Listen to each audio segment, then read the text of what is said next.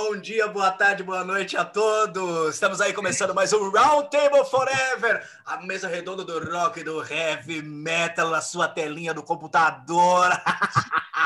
Meu nome é Ian Vitor Caminha, diretamente de Munique, Alemanha, apresentando esse programinha maravilhoso para você, informativo. O programa que as velhinhas elas aguardam sempre no YouTube, falam: ai, os meninos lá daquele Round Table são tão bons, eles sabem o que eles falam, eles gostam daquela música lá. Adoro, velho, são nossas fãs, as principais. Não encarem fazer esse programa aqui sozinho, não, velho, porque eu não sou doido. Imagina hum. falando sozinho aqui, explicando de tudo. Estou muito bem acompanhado do meu brother Leonardo. Leonardo Zandomênico, de lá de Santana, velho. Tá longe daqui, mas tá perto de todo mundo lá. Tudo bem? A distância nos separa, mas o rock metal nos une, né, cara? E a internet, mais ou menos, que a gente tem, né? É isso aí. 100%, cara. Vamos que vamos. Tomando café e água por enquanto, para soltar o hum. intestino, tomar cerveja já já. É ZN, rock, metal, e é isso aí, cara. Boa dia, boa tarde, boa noite. E qual a preparação de festa que você vai ter aí no final de semana para burlar esse corona? O que, que você vai fazer? Você gosta de burlar corona ou não, Léo? Cara, eu tô ando burlando muito corona no mercado, cara. Eu vou no mercado uma vez por semana e eu burlo corona. Hum. Agora, é, melhorou um pouco, porque pelo público da região, 90% do mercado já está vacinado já, né, pela faixa etária. Eu sou dos poucos que entra naquele lugar que ainda não está. Então eu vou meio tranquilo assim, cara, por hora. Sucesso total, meu brother. Estamos aí hoje com a volta triunfante, velho, do nosso editor, velho, senhor Marlon. E aí, Marlon? Como é que tá, bro? Tô bem, cara, muito bem, muito feliz de estar aqui reunido com todos vocês novamente aproveitando aqui minha casa, último dia sem vizinhos, que amanhã chega uma família da pesada aí do lado, então hoje vai tocar rock aqui, cara. O tal do rock vai estar tá alto. Onde que você. Eu ia anunciar Marlon no Jardim Brasil, mas não é mais Jardim Brasil. Onde você mora agora mesmo? Moro em Jaçanã. Tô aqui. Não perca o trem, meu amigo. Outro brother aqui, esse convidado novo, velho, estreando aqui, perdendo a sua virgindade no programa Round Table Forever. Senhor Rony, diretamente da Lapa, não mais Lapa também, todo mundo mudou, caralho. E aí, Ron, tudo bem, velho? Beleza. Não, eu tô, eu tô mais ou menos na Lapa, porque o bairro que eu tô aqui é praticamente uma, um bairro vizinho. Eu mudei para dois quilômetros de onde eu morava, então eu tô praticamente no mesmo lugar. São tipo. É Lapa mesmo aquelas subdivisões que tem em bairro, né, de São Paulo, tipo, é, é aquele é mais bairro. ou menos uma subdivisão na Casa Verde. Você tá mais ou menos numa Isso, Lapa, né? exatamente isso. Aquele bairro é, não quer subpre, subprefeitura, né? Aquela, aquela, coisa meio. É um subbairro. Subdistrito, não é? é isso, né? subdistrito, exatamente. Isso. Não é, não é exatamente é. oficial, mas é bom lugar para morar às vezes. Depende. Depende. Depende. Não vamos entrar nesse detalhe. Demais, galera. Puta, que beleza, Opa. mano. Vamos que vamos aí, então, começar esse programa aí. O, o, no programa passado, né? A gente sorteou. Sorteamos o ano de 1988. Hum. Possivelmente, discutivelmente, o melhor ano da história da música pesada. Dá para se dizer, hein? Considerando a lista, considerando os álbuns que a gente escolheu, das bandas que a gente escolheu, considerando as outras escolhas que a gente deixou de fora. Porra, cara, que leva fodida, assim, de 88, cara. Eu gosto, sou muito fã desse ano. Uh, apenas dessa seleção que a gente fez, tá ligado? Tipo, metade dos CDs velho, que foram escolhidos, assim, eu tenho original, porque a minha coleção é bem dedicada para essa parte de final anos 80, começo anos 90, né? E especialmente assim dentro do thrash metal, cara, porque puta, thrash metal tava foda em 88. Tem uma galera aí que costuma dizer que não, que o estilo já estava se repetindo, estava já ficando um pouco mais maçante, e é uma coisa que eu discordo completamente, velho. Pelo contrário. Porque, se eu não, presta atenção, em 1988, todo mundo já tinha, pelo menos, ou se não tinha o vinil, tinha a fita cassete do Master of Puppets em casa.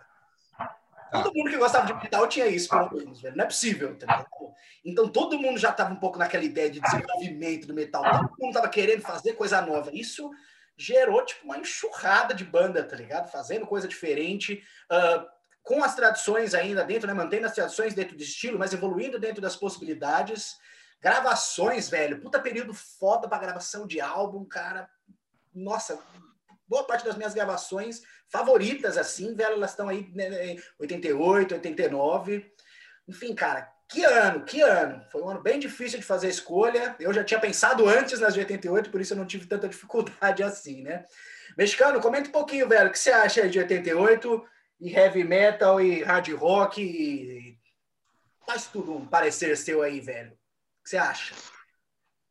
Eu concordo com você e com quem diz que 88 é o melhor ano assim para o metal, para música pesada, cara. Eu tenho certeza disso, cara. Tantos álbuns que a gente estava discutindo aqui que a gente deixou para trás tantos estilos que estavam em plena evolução nessa época e no quesito gravação e evolução musical mesmo, tá ligado?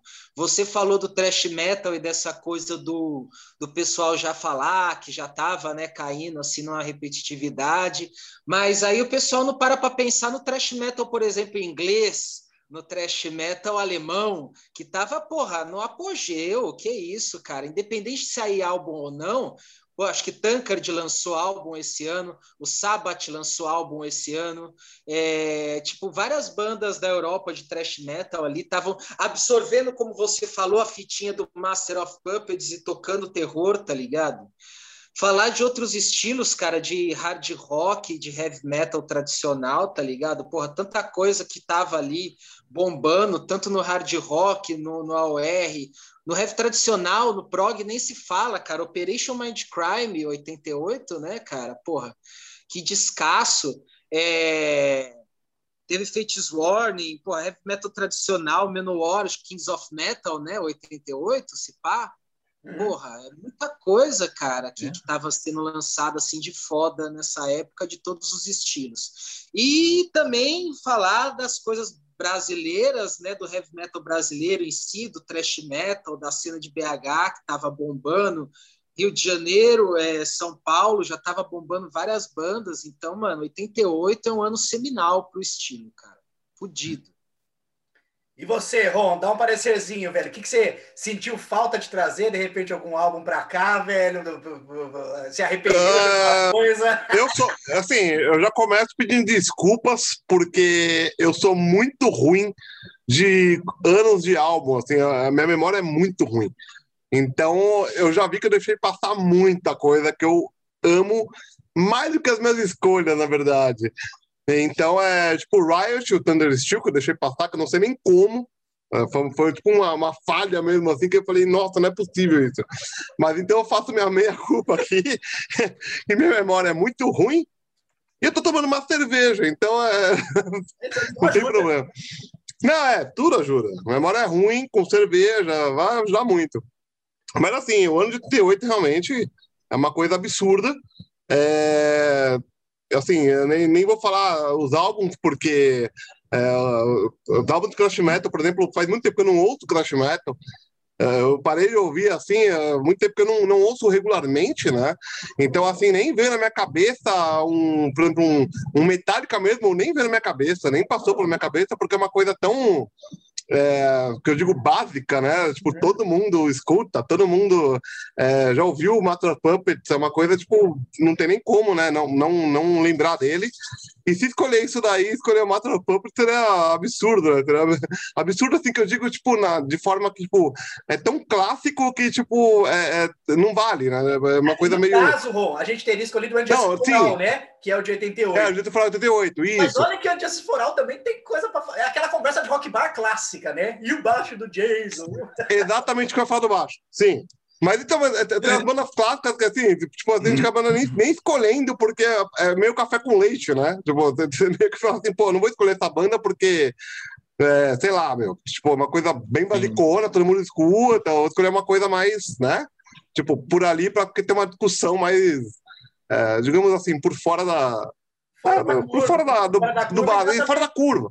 Dá também um pouco mais espaço, né, Rom, para outras bandas, para outros Sim. álbuns serem comentados, porque você quer ver, procurar algum vídeo aí que vai ter alguém falando do Just For All, você é só digitar, você acha 50, tá ligado? Um monte, Exato. com certeza. Os que a gente trouxe aqui, nem tanto, nem tanto. Sim, sim, com certeza. E, mano, uma outra pergunta, velho. Falando de heavy metal tradicional, o que você tem de preferência, assim, velho? Você acha mais legal aquela leva de início dos anos 80, velho, mais primórdios, velho, do negócio? Você gosta mais desse heavy mais desenvolvido aí no final dos anos uh, eh, 80? Ou vai... Eu... Peraí, a pergunta foi para mim, né? Isso. é, é... Não, porque bateu aqui, ó, o vento aqui, eu não ouvi direito. é, eu acho assim, tipo, eu gosto muito do meio dos anos 80 até o final dos anos, dos anos 80, é, do meio até o final dos anos 80, mais ou menos. Até 90, começo dos anos 90, vai. De 85 até 91, 92. Eu acho que depois 92 para cima tem uns discos que começam a ficar um pouco moderno, aquelas bandas que fazem um mais tradicionalzão, é, coloca mais peso, e aí eu já não gosto muito. E eu acho que 85, 86, mais ou menos, é, as bandas têm, é, chegaram num, num patamar é, de técnica que eu gosto muito, de produção. É, sabe? Porque assim, se você pegar álbuns an antes de 85, mais ou menos, você tem uma produção não tão boa, porque é tá, Riot, tá... do Riot que a gente comentou, por exemplo, né? Exatamente. E você pega as bandas também saindo dos anos 70, tipo, ainda com aquela sonoridade dos anos 70, que eu gosto bastante, mas não é o que eu prefiro. É, então, acho que 85, 86, 87, 88, esses quatro anos, acho, para mim, são é, aquele, aquele intervalo que tem os discos mais técnicos, bem produzidos, e que as bandas estão, pelo menos as bandas que eu gosto mais, estão, tipo, é, mais, como posso falar, com mais é, criatividade. Mais criatividade. Né? Criatividade. Legal, legal, mano. E aí você, Marlão? Que, que você acha, bro, de 1988? Você, pra você que é um pouquinho mais cabeça aberta, Marlon, você saca que 88, e até no heavy metal mesmo, já tinham as bandas ali que já estavam saindo um pouquinho do, do, do, do, daquele padrão, né, velho? Você pega um Voivode aí da vida que, na minha opinião, acredito, acredito que na sua também, né? Você vai falar é o melhor álbum do ano, né? Que foi com o Dimension Haters, velho, que saiu ali naquele ano. E queria que você comentasse também um pouquinho por que, que você vê que essa. Você foi o único que escolheu um álbum aqui que é não metal. De onde que vem a pira de você ir fora da curva? Bom, primeiro, o Ron falou uma coisa ali que é certo. Tipo assim, não adianta ficar trazendo esses discos icônicos, monstruosos aí, ficar chovendo no molhado, né? Mas mesmo assim eu trouxe um desses aí para dar uma chovida no molhado, só para não passar batido aí na nem festa. Nem tanto, nem tanto. Mas que nem o bagulho tava muito gigantesco, velho. O, tem alguns discos de 88 que foram os que mais fuderam assim minha adolescência, tá ligado? De quando a gente conheceu parar e tipo assim, você vem ouvindo um disco, você ouve ele por um mês, dois meses. Alguns discos de 88 eu escuto daquele dia até agora assim com chora que nem o Operation Might Crime é um bagulho que eu tenho até a tatuagem brutal aqui, o negócio é muito fodido o Halloween veio com o Keepers 2, né, meu? Tipo, os caras já estavam gigantescos com o Keeper 1, já tinham feito valer, né, o que, que seria a mudança do Kai Hansen ali. E aí, nesse ano, me vem um bagulho que é clássico atrás de clássico, né, cara? Que aí ganharam Tem o mundo, né? o... né? Keepers 2, o Halloween ganhou o mundo. Ganhou o mundo. Ah, deve ter sido aí, né, que fechou de vez, tá ligado? Tipo, o que não tinha conquistado ainda, se ainda não tinha tocado nos todos os bueiros do Japão, nessa vez tocaram. Né? Aí o Dimension Haste Ross também, cara, que o bagulho é. É pode, né? Meus caras tava lá e escapando da casinha, só que dentro do thrash metal ainda, desse jeito. E tem umas outras bandas malucas também, tipo The Residents, que é um coletivo artístico que nunca parou, desde o final dos anos 60 ali. E no meio dos anos 80 os caras não sabiam mais para onde ir, velho. O que, que uma banda avant-garde que não mostra a cara vai fazer? Daí os caras começaram a investir em umas coisas tipo é, livros, ou livros não, são CDs, né? Foi o ano que começou a trabalhar em CD, se eu não me engano, fora do Brasil. E eles desenvolveram um CD que você ia ver o show dos caras e você tinha um encarte que você tinha que ir lendo junto, tá ligado? Então, quem era chato tava muito chato e quem era legal tava muito legal, né, velho? 88 foi o ano que escalafobou a coisa. Legal, velho. E essa escolha fora da curva aí, velho? Foi de pira? Quis dar um breakzinho? Deixa, já que tem tanto metal, vamos pegar um bagulhinho mais maluco ou quer deixar na hora para falar? Assim, vou falar sem, sem dar spoiler, né, cara? Foi assim, é um disco que eu ouvi sem querer, tipo assim, eu conheci uma coisa, fui chegando em outra e cheguei nesse disco aí. E fiquei parado, tá ligado? Porque é um estilo que eu não gosto quase nada, assim. Mas eu não sei porquê, velho. Eu acho que a minha minha afeição com a baixista, assim, que me fez querer trazer tanto esse disco, tá ligado? Porque a mulher é muito gente fina, mestra das mestras, e nós vamos falar dela já já aí, mas foi mais por isso, foi um, uhum. um bem-querer com ela. Ah, legal, legal, velho. Então é isso aí, meus amigos. Vamos começar esse negócio aí, então. Vamos lá, Round Table Forever. Vamos botar esses discos na mesa. Quem é que vai começar aí? Vamos ver. Vou eu, hein? Eu acho que eu vou. Eu, não, vou eu sim, velho. Eu vou começar esse negócio sim, mano. Então vamos lá, vamos botar esse reloginho aqui para funcionar, velho, porque os dois álbuns que eu escolhi são dois álbuns que eu adoro e agora vou precisar cronometrar. Viu? Normalmente eu não cronometro para mim, não, que eu me controlo bem, mas com esses aqui vai ser embaçado. Vamos começar então, né? Uh, eu vou fazer uma pergunta para vocês que eu. Uh enquanto eu vou falando, vocês podem desenvolver aí uma ideia, se vocês quiserem responder também depois, quando for a vez de vocês, né?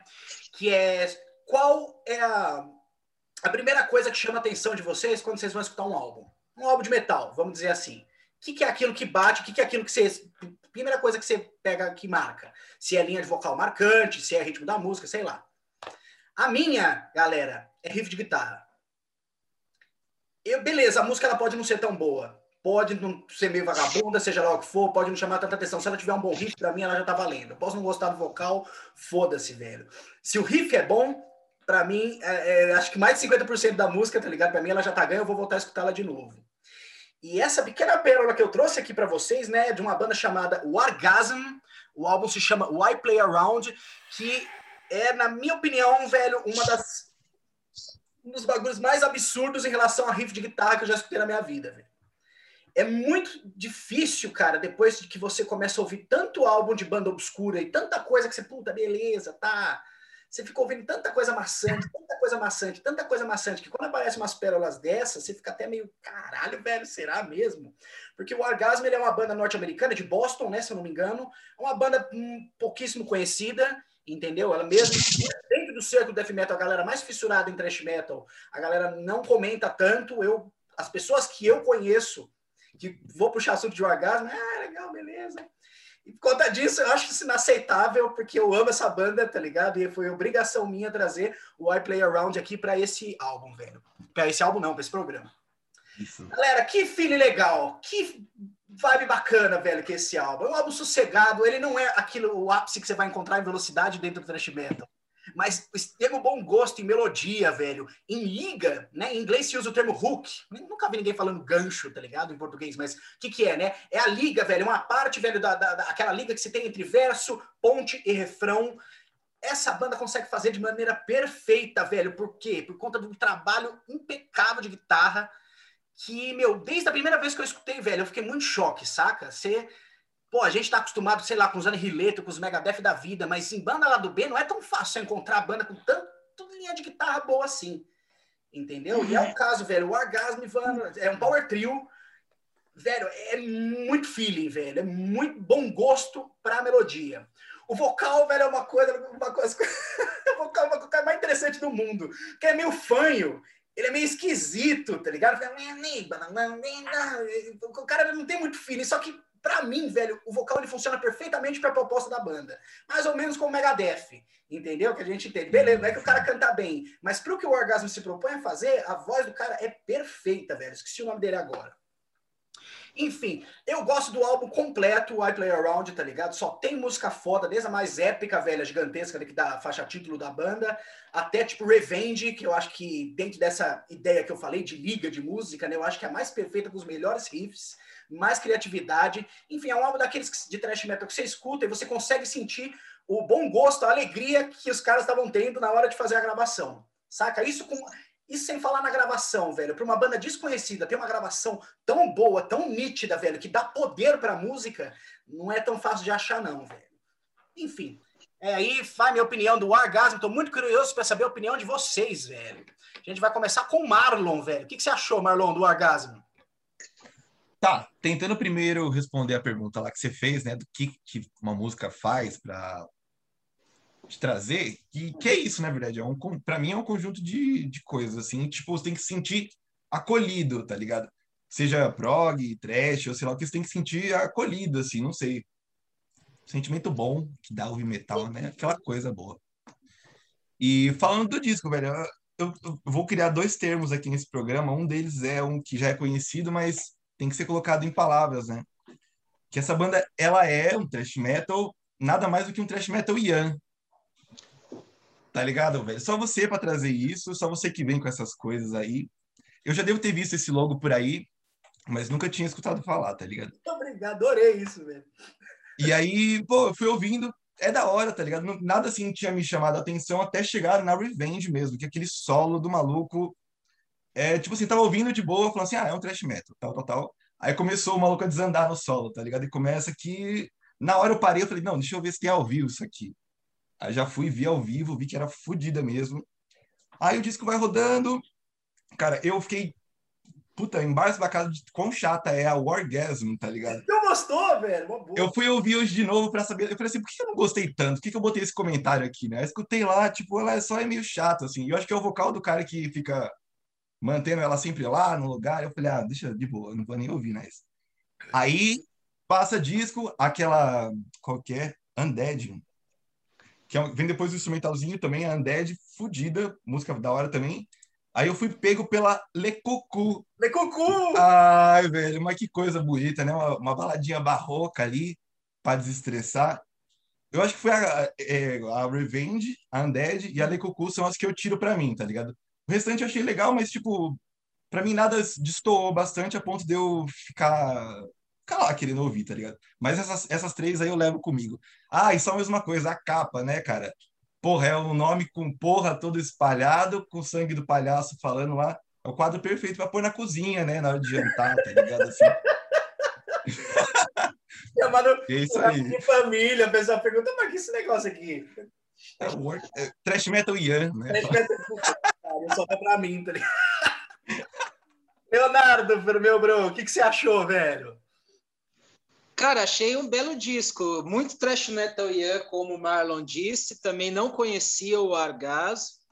E se não fosse você, também não ia aparecer, porque é uma banda, parece bem underground, tá ligado?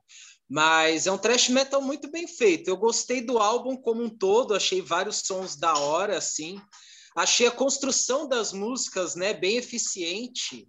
Porra, um power trio de thrash metal americano é raro, né, cara, na cena, no rolê, assim. Sempre é banda pá, duas guitarras, não sei o que lá.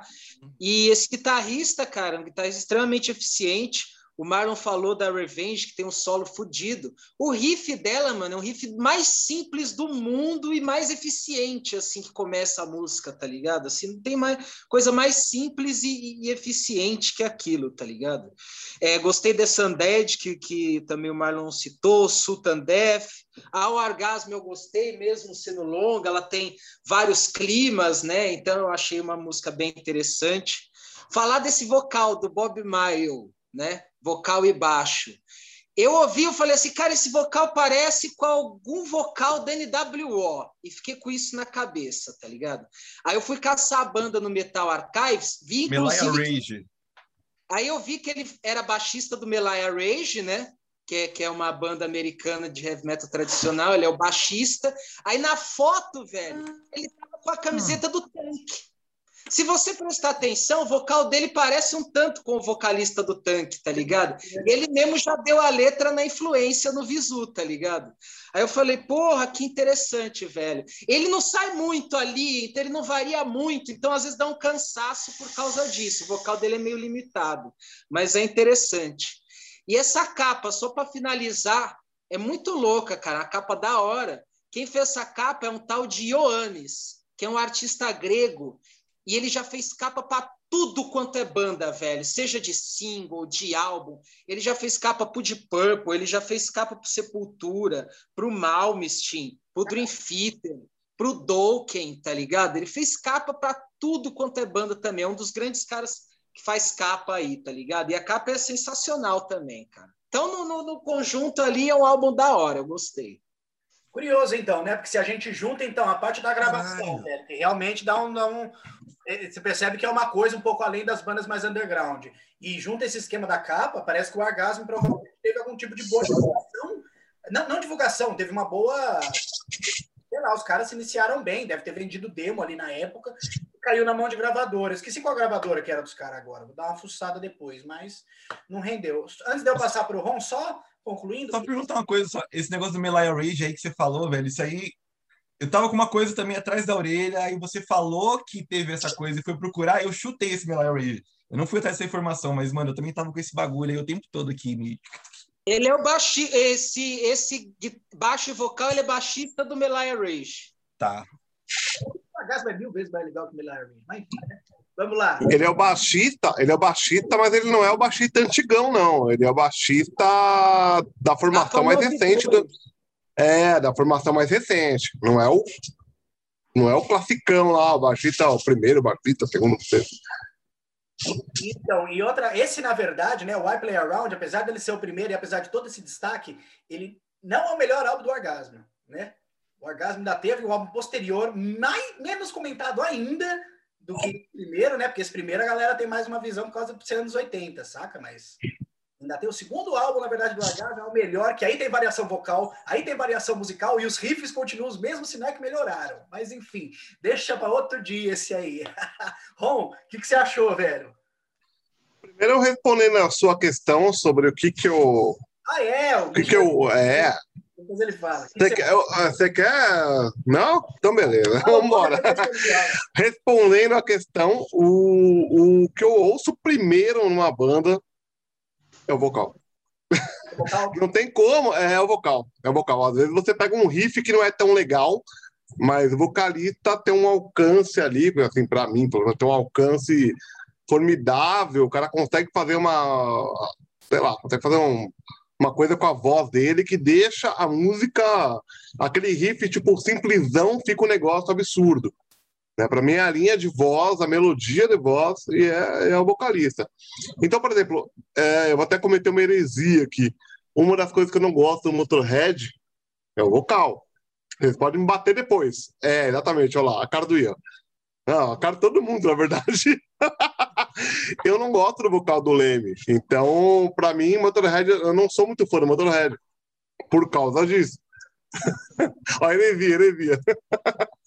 então, assim, eu vejo mais ou menos é, essa banda eu, nessa linha de bandas que são bacanas, são legais, é uma banda bacana mesmo, mas ela não, não é uma banda que eu ouviria, tipo, do disco várias e várias vezes, colocaria no repeat. Não é uma banda que colocaria, sei lá, que eu ouviria regularmente. É uma banda para ouvir de vez em quando. É, tomando uma cerveja, eu acho que combina muito bem o som da banda com uma cervejinha. É, mas é uma coisa assim que tipo, não, não me chamou tanta atenção. Apesar dos riffs legais, apesar de algumas músicas bacanas, assim, que tem mais uma pegada mais legal que eu curta, o vocal não me chama atenção exatamente pela falta de variação, como vocês falaram anteriormente. O vocal é uma coisa meio, é uma linha meio reta, assim, e aquele vocal do começo ao fim, né? E, e assim, dá uma, um pouco, dá uma, dá uma enjoada, assim, pro meu gosto musical, dá uma enjoada. Eu já não sou tão fã de thrash metal americano, norte-americano. Né?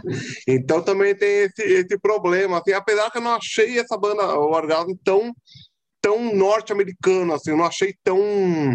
Ela não tem aquela coisa, tipo, se você comparar com Testament, ou com o próprio Metallica, ou com, com sei lá, qualquer banda de thrash americana da Bay Area, por exemplo, eu não achei que ele tem essa pegada é, norte-americana, aquela coisa, aquela raiz, né? Norte-americana raiz. Mas. Não é uma banda, por exemplo, eu nem tinha ouvido falar dessa banda antes de você falar, antes de você citar esse disco, eu nunca tinha ouvido essa banda. Né? Então, eu ouvi, não é aquela coisa lá tão. Né? Eu gostei, mas não é não vai ficar marcante, assim, não é marcante na, tipo, ouvir o disco e falar, ah, beleza, é legal, mas tá bom. tipo, ficou nessa do. Maravilha, então, Ron. Pô, ninguém gostou muito do meu orgasmo. Ah, o mexicano gostou, né? O que, que você quer falar, mexicano, da pergunta que eu fiz? Sim, sim, sim, sim. Não respondendo assim rapidamente. O que me causa assim o primeiro impacto e me faz ah, gostar da música ou não, acho que é o ritmo, cara. E aí é uma coisa mais ampla do que vocês falaram, né? Porque ao mesmo tempo que tem essa coisa da questão acolhedora, eu estar tá ouvindo, por exemplo, um rock da hora, um prog da hora, é um samba interessante, um MPB, tem coisas extremamente desconfortáveis que eu ouço e também que eu acho demais, entendeu? É, e que me agradam, tipo assim, porra, Frank Zappa não é uma coisa agradável de ouvir a primeira ouvida, mas, porra, é impressionante, você fica assim, mano, que foda, tá ligado? Você fala, puta que pariu! Então tem essas coisas, até um pouco do álbum que eu vou falar aí já já tem um pouco disso também, cara, e eu acho ele extremamente interessante. Legal, legal, ó. Quatro opiniões diferentes, hein, na mesma pergunta, velho. Olha que bacana, mano. Todas visões diferentes, todo mundo apaixonado por música. Que legal, velho. Todas valem muito, hein? Todas valem muito, exatamente. Já... É, o conjunto da obra tá aí, né? É o conjunto da obra o bagulho. tipo, vocal, ritmo, guitarra. Ritmo acolhimento. Tipo... Não, é, é, é, tudo, né? No final das contas é tudo, mas assim, é, é mais o que eu digo é desse choque inicial. Assim, quando vai, você vai escutar um álbum, aquilo que você fala, no caso, você falou do vocal, velho, pô, não tem um filho da puta que canta pra caralho, você falou, esse aqui vale ouvir até o final, né? Maravilha, Marlon. Vamos lá, velho, que você trouxe pra gente, velho. Segundo álbum, Round Table 1988. Vamos lá, então eu vou trazer logo aquele lá que você citou, porque o Round Table é isso, né, velho? Ele tem duas partes. Uma é chovendo molhado, cultuar e amar, e a outra é conversar uma coisa que a gente nunca falou antes, se possível, né? A gente que se conhece aí faz milhões de anos, eu sinto a necessidade de trazer uma coisa que a gente nunca falou sobre para expor aqui nessa bodega aqui desse programa. Então vou trazer aqui as Mercenárias com o disco Trashland. É, quem são as mercenárias, né, cara? As mercenárias são começaram com três, três distintas moças, que era Sandra Coutinho, Rosália Munhoz e Ana Maria Machado. As mulheres se conheceram na USP lá, era da pá virada, todo mundo com política, né, da esquerda braba. Aí acho que começou esse movimento punk aí para lá e para cá e as mulheres foram pegas, né, foram abraçadas por isso aí. E aí elas foram não sei se descobertas é a palavra, né? mas elas foram encontradas, assim, conheciam o Edgar Escandurra, o internacional, né, Edgar Escandurra, assim, por dizer que é foda no Ira, na puta que pariu, acho que todo mundo conhece o cara em tudo que é lugar. E aí o maluco apadrinhou, assim, por dizer, foi bateria por um tempo, até elas encontrarem uma outra mina, e ele foi só produtor. E aí, tipo assim, o primeiro disco é um punk rock insano, desgraçado, que foi uma demo que só veio sair depois, tá ligado? 2012 ou 14, não tenho certeza. Aí depois veio o disco mais clássico, icônico delas, que é o Cadê as Armas, né? Que tem umas músicas ali, tipo a Santa Igreja, que são o barato dos baratos de, da afronta. E aí, depois de um tempo, no punk, elas chegaram nesse Trashland, que é já é pós-punk, né? Eu diria, assim. Quer dizer, não tem muito o que dizer, né? E, cara, Bom, por onde eu conheci, né, as mulheres, assim, eu, eu tava vendo uma entrevista do, do João Gordo, no Panelaço, baita programa aí, que o Léo é menino aí, do João Gordo. E aí ela tava lá, Sandra Coutinho, e contando, velho, pra lá e pra cá, e eu fiquei espantado com aquela moça, aquela senhora ali, tão legal, falando de tudo isso pra lá e pra cá, e a mulher é baixista das mercenárias. E eu fui procurar os vídeos depois das mercenárias, a mulher tá aí, tipo, a baixista, a vocalista saiu, voltou e ela quer que se foda, ela mantém a banda. E acho que por um tempo ela até manteve a hum. banda com a batera que veio sendo nervosa lá, né? Pichu. E aí o João Gordo ele até zoou a mina, né? Que ela, na hora que a Sandra Coutinho falou assim, a ah, Pichu era da banda, né? Ele falou assim, ah, aquela lá que era do Nervosa e peidou lá, não aguentou, né? As turnês, tudo, saiu, tá ligado? Enfim, vamos voltar ao Trashland aqui. É, pô, é meia hora um álbum de meia hora que, mano, eu, eu gosto muito desse disco por isso, assim. Como outros discos são assim também. Você coloca o disco lá e fala, vou fazer alguma coisa. Aí passam dois minutos, né, naquela cronologia bugada da cabeça e acabou. Aí você fala, não, vou ouvir de novo. Eu lembro que a primeira vez que eu ouvi, eu devo ter escutado assim umas cinco, seis vezes seguidas, mas tipo, de boas, assim. Descasso, velho. Lembranças, puta som fudido. Há 10 anos passados, essa fica na minha cabeça, direto os oh, oh, oh. Aí, Somos Milhões, mó clima zombeteiro, né? Não tem nada a ver com Voivode, porque elas não conhecem, mas se você conhece um e o outro, você sente uma coisa ali, uma dedada ali. Aí vem as marchinhas, que talvez essa daí o Ian vai gostar muito de falar, quero ver. Mas eu queria falar das melhores, velho. As melhores para mim são Ação na Cidade. Puta, que música legal, velho. É um clima maravilhoso de se ver as meninas falando de sei lá o que, né? Que é uma poesia uspiana, da qual eu sou meramente um leve conhecido. E a melhor de todas, que é instrumental, cara. Essa matinê. Mano, eu tenho um negócio com essa música, velho. Eu volto, se eu volto o disco seis vezes, essa música Minuto, eu volto 15, tá ligado? E só para finalizar, o final, as três músicas finais, né? Que são Kiri e Angelus.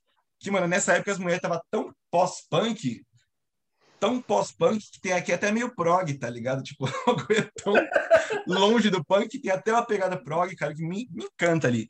E para fechar, a Trashland, que se eu não me engano foi a primeira música que elas compuseram na história, que, mano, veio pra fuder o álbum, né? Você tá lá, tal, tal, tal, e Trashland. Você fala, caralho, velho.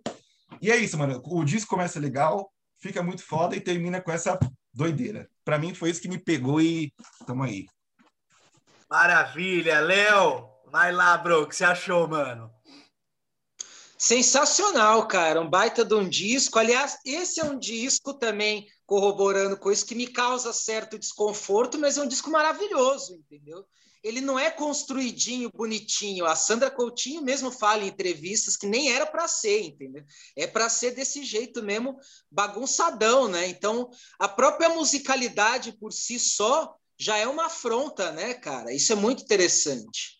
As mercenárias eu acho que eu conheci através de menções, né, cara? Porque o Ira fez cover das mercenárias lá no meio dos anos 90, o próprio Devotos do Ódio, né, lá também já tinha feito, é, outras menções assim, que era uma coisa porra, sensacional, que eu, que eu ouvia falar, mas nunca tinha ouvido. Aí, com essa é, entrevista no Panelástico que o Marlon falou, até a presença dela no aniversário do João Gordo também, que eu estava que eu já trabalhando lá no Central Panelástico, eu falei, olha, a Sandra Coutinho das Mercenárias, cara, puta que pariu. E aí eu passei também a ouvir o Marlon, ele, ele esse álbum já, tá ligado? E eu já tinha ouvido através dele, mas a memória vai pro vinagre muito fácil, cara. Mas é um álbum maravilhoso. Um álbum extremamente injustiçado da música, tá ligado? Hoje em dia ele é um cult, assim, aqui e lá fora. A galera manja, assim, de uma coisa obscura que foi foda, feita na música brasileira, na música pesada brasileira. E é sensacional, ele é alternativaço, bagunçado, com baixo estralando, tá ligado? As letras, uma mais da hora que a outra. Tem a influência do punk pela atitude, pela cena, tem a coisa do pós-punk também, do visual, é, da própria construção das músicas. Tem uma coisa que eu nunca vi ela falar em nenhuma entrevista, mas é uma coisa que estava rolando na época em São Paulo, e eu vejo um pouco disso também, mas pode ser engano meu, da vanguarda paulistana, tá ligado? Aquela coisa do Itamar Assunção, do Arrigo Barnabé, é uma coisa totalmente bagunçada e, e é tipo, proposital, né? Aquilo.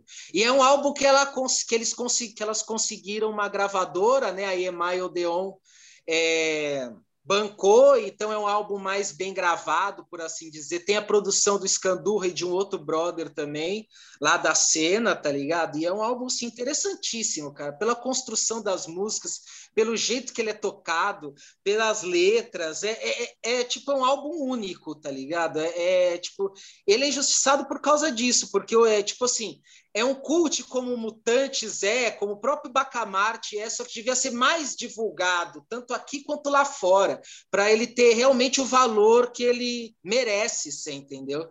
E só uma historinha rápida que eu vi as entrevistas dela, uma coisa traumática, porque assim a gravadora bancou elas por três meses e depois dispensou elas através de uma gravadora. E... Uma, de, uma, de um telegrama. Isso. através de um telegrama. E, nossa, bicho, ela falou que ela ia nos programas de auditório, totalmente nada a ver, tipo ir na Mara Maravilha, no Bolinha, e as dançarinas não conseguiam achar o compasso para acompanhar a música dançando. Ficava uma zona. Ela falou que sentou no trenzinho da Mara Maravilha, no meio das crianças. Isso traumatizou elas de alguma forma e corroborou para a ruína da banda e para Sandra Coutinho ter ido para a Alemanha que ela trabalhou mu muito com música experimental lá fora, né? Então ela criou um nome e levou um pouco dessa influência do, das mercenárias e das críticas que foram positivas, apesar do álbum ter vendido pouco, ser pouco divulgado, as críticas foram positivas. Então ela desenvolveu uma carreira de experimentalismo é, na Alemanha e depois voltou para cá, aí já com todo esse nome cult, né, que a galera já tinha desencavado através de covers, de entrevistas e tudo, e conseguiu ressuscitar a banda e tá por aí. Então, cara, importantíssimo para música pesada esse disco, cara, maravilhoso. Legal, legal, mano. Vamos lá, Ron, o que você achou, velho? Eu começo falando que eu nunca tinha ouvido falar dessa banda. Nunca tinha ouvido falar dessa banda. Eu fui pegar para ouvir praticamente hoje para ouvir as mercenárias e foi uma surpresa muito bacana. É, eu falei agora há pouco que o que me chama mais atenção numa banda é o vocal, mas o que mais me chamou atenção nas mercenárias foi o baixo. O baixo, tipo, presentaço ali, tipo, todas as músicas do baixo maravilhoso. Inclusive na, na música instrumental, que eu achei uma das melhores do disco, assim, fácil. É muito, muito boa. E o vocal é um vocal que, tipo, a vocalista. Uh, eu não sei o nome dela, não, não. Vocês falaram aí, mas eu não lembro o nome dela. Mas a vocalista, ela muda muito o, o tom de. Eu não sei se é esse disco é, que é desse jeito, por ser mais um, um estilo mais pós-punk, ou por o estilo dela ser esse. Ela tem uma. Cada, cada música tem uma variação vocal dela. Tem vocal. Tem música que o vocal dela é mais falado, tem música que o vocal dela é mais cantado e tem, a, tem música que é mais gritado, né? Aquela, aquela tipo, dá uma. O vocal dela fica mais presente. Então tem uma variação de vocal, mas não é o que me chamou a atenção. Realmente, o baixo me chamou mais atenção. É um estilo de som que, assim, eu não, não, não sou acostumado a ouvir. É, me agrada, mas é uma coisa que eu ouço muito. Então me surpreendeu muito positivamente e com certeza, assim, eu vou ouvir mais vezes. Eu vou, assim, eu nem sabia da história dela. Eu fui depois, né, depois que eu vi a listinha, a escolha da listinha do, do, do, dos álbuns, eu fui ver a história delas. Eu vi que elas faziam como o mexicano falou, elas faziam faculdade juntas, né? E se juntaram ali, juntaram, tipo, o lance da faculdade com a música. Então, e, e assim, as letras também são, são tem a ver com, com o que elas faziam, porque uma, uma parece que ela fazia filosofia, outra, a outra três acho que é jornalistas, né? Seja, me, me, me, me acerte aí se eu errei alguma coisa. Eu achei muito bacana isso. Inclusive, as letras são muito legais e, e tem você consegue ver tipo que não é uma coisa vazia, né? Elas passam uma, mensagem, as mensagens das músicas são, são, são legais, assim. Você escuta, você fala, pô, legal, bacana, sabe? Mas é uma coisa que me surpreendeu. Eu, eu realmente, eu não achei que eu ia curtir, quando, quando veio a lista para mim, eu falei, puta, mercenário, o que que, o que que é isso, né? Eu nunca ouvi falar, né? Nunca tinha ouvido falar. E aí eu fui ouvir e falei, caramba, pô, legal pra caramba, legal mesmo, tipo, Pô, bacana. E é basicamente isso, tipo, bem legal mesmo. Legal, legal, mano. Bom, vamos lá, vamos lá. Puta, mano. Muito louco esse álbum, hein, velho? Que viagem esse Trashland, hein, mano? Eu não. Eu, o álbum inteiro, né? O Trashland eu não conhecia. Eu conhecia músicas que eu tinha visto, o mexicano ele falou os programas de auditório. Eu vi já vídeo das, das mercenárias, tocando, se eu não me engano, com, no Faustão, velho. Viva a Noite. Acho que foi no Viva a Noite. Foi no Viva a Noite, não foi? Eu acho que é o único, que, o único programa que eu assisti. Eles tocaram a Trashland. Então, Casa Perdidos na Noite. Viva a Noite era do Gugu, mas é no Isso! Perdidos isso, da Noite, isso. isso. Uhum. E então, assim, mas eu não conhecia o álbum e eu tenho, eu já conhecia Mercenárias, né? A minha referência é com Cadê as Armas? Né? Que já é um álbum assim mais voltado pro, pro, pro, pro punk, ainda mais para aquela cara, velho, de punk paulistano que tava ali mais ou menos em 85. cara, eu, puta, eu, eu, achei super interessante, velho, porque o som, a, a música do Trashland, assim, ela é bem diferente, mas é totalmente anárquica. Eu acho que por conta dessa, desse monte de variação, saca, que se tem dentro da música, não é exatamente uma coisa. Não, é complexo também, cara. É um. Puta, não sei, é um pouco difícil dizer, velho. Eu acho que é justamente por isso, tá ligado? Que esse álbum chamou tanto minha atenção, assim. Uh, ele me remete demais, velho, essa leva mais, um pouco mais alternativa, velho, de São Paulo, aí do final dos anos 80, com outra banda que já foi trazida aqui no programa, uma outra vez, que foi o Raoni que trouxe em 87 com o Patife Band, né? Não que tenha uma ligação direta, mas eu acho que são bandas que têm o mesmo nicho e que talvez sejam bandas modernas para o final dos anos 80 que estavam influenciadas pela vanguarda paulistana que o mexicano comentou, entendeu? Então, é, é, mais ou menos como uma forma nova, velho, de você apresentar aquele som. E depois da existência do punk rock, aquilo veio a ser chamado de pós-punk. E, de fato, tanto o Patife Band quanto o Mercenárias, nesse álbum, você pode classificar como, saca? Porque é, é, é, é esse lado musical anárquico, velho, caótico, tá ligado? Meu, cheio de ideia, cheio de, de variação, que cria uma, uma, uma, atmosfera diferente, velho, e com a cara de São Paulo. Puta, velho, uh, eu, eu achei super interessante, velho, mas vou ser bem sincero, ele é um álbum que eu preciso escutar mais, entendeu? Ele quer uma semana só escutando, ele não é o suficiente, velho, mas mais importante assim é que ele me chamou a atenção. Eu gosto pra caramba do Cadê as Armas. Eu gosto muito dessa linha das mercenárias. Vai, velho. Meu, polícia vai, polícia vem, polícia vai, polícia vem, mil vezes, velho. Não ligo, pode. Mas o Trashland, você percebe que a banda ela foi um pouquinho a mais. Eu não sei dizer a nível mundial, saca? Porque eu, eu acho, eu ligo muito o som da Mercenárias nesse álbum com São Paulo, saca? O, a parte de inglês, por exemplo, a parte de inglês que ela é cantada, velho, é uma coisa que eu acho difícil. As pessoas interessadas por esse tipo de som lá fora é mais pelo lado mais exótico. Eu acho, isso é uma opinião, também não tenho certeza. A, se ela estava morando na Alemanha, se ela morou fora, né, ela deve ter tido muito mais contato com a galera que tinha esse interesse. Mas aí eu não sei se ia chegar a um nível tão grande, o, o tipo de música apresentada ia chegar a um nível tão grande lá fora, saca? Mas, uh, bom, eu sou de São Paulo, então para mim é muito fácil falar, velho. Ó, discão, velho, discão, velho. Interessantíssimo, velho. Né, trash. Mas sabe uma coisa que eu sinto falta, velho, nessa hora? Eu, eu, me, me remete ouvindo essa Trashland, velho, aquelas dancinhas estranhas que todo mundo fazia nos anos 80, que foi esquecido, velho. Vocês lembram? Todo mundo dançava. Você pega é, Renato Russo, os Mano do Titãs, que é os caras. Uhum. as danças foram extintas. Assim. Isso, chegou nos 90, todo mundo ficou normal, assim, ninguém dança mais, velho. É só o Rodolfo pulando pra lá e pra cá, tá ligado? Volta aí as dancinhas. Nossa, eu já imaginei, já vi uns 10 vídeos do Titãs e do Renato Russo, deles fazendo essas dancinhas nos anos 90. Eu já imaginei aqui na cabeça, eles já. Todo mundo faz essas dancinhas, não são só eles. A galera que dançava também fazia, e acabou, velho. Ninguém mais faz, velho. Pô, mó São Paulo. Ó, as mercenárias, as mercenárias passavam no Madame Satã é só uma dúvida aqui. Tocava no Madame Satã, as mercenárias? Sim. Mexicano. Tá zoando? Tocou mesmo, de verdade, sim. Eu sei que a Sandra Coutinho, Sandra Coutinho fala que elas tocaram em todos os buracos possíveis aqui, tá ligado? Uma, o Madame Satã que da hora. Tinha, tinha uma linha mais alternativa no final dos anos 80. Eu acho que o E punk alternativa era tudo abraçado, né?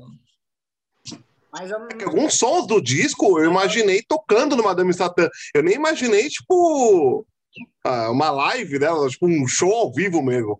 Mas eu imaginei, tipo, um som mesmo, discotecável mesmo, Madame Satã. Maravilha. Galera, fica a dica aí. Eu voltei com as dancinhas estranhas, velho. Ela é muito importante. É a mesma coisa de agitar o pentagrama, velho, pra gente do metal. Isso é patrimônio nosso, velho. Não deixem morrer. Leonardo, por favor, velho, dê a deixa aí, mano. Que álbum você trouxe aí pra nós? Maravilha, meu nobre, maravilha. Eu vou vir com esse álbum aqui para sugar a mente um pouco de vocês, para atormentar um pouco, tá ligado? É King's X, Out of the Silent Planet, que é o segundo álbum dessa, desse power trio também americano, né, cara, de Springfield e que é um dos álbuns, vamos dizer assim, um dos álbuns mais esquisitos que eu conheço, mas também ao mesmo tempo com uma das histórias bem interessantes assim dentro da música e do legado musical que ele acabou tendo, né? Bom, o King's X eles começaram no final dos anos 70 é, da cena white metal, white rock, né? O Petra, eles participaram dos projetos ali da, da cena rock cristã, né?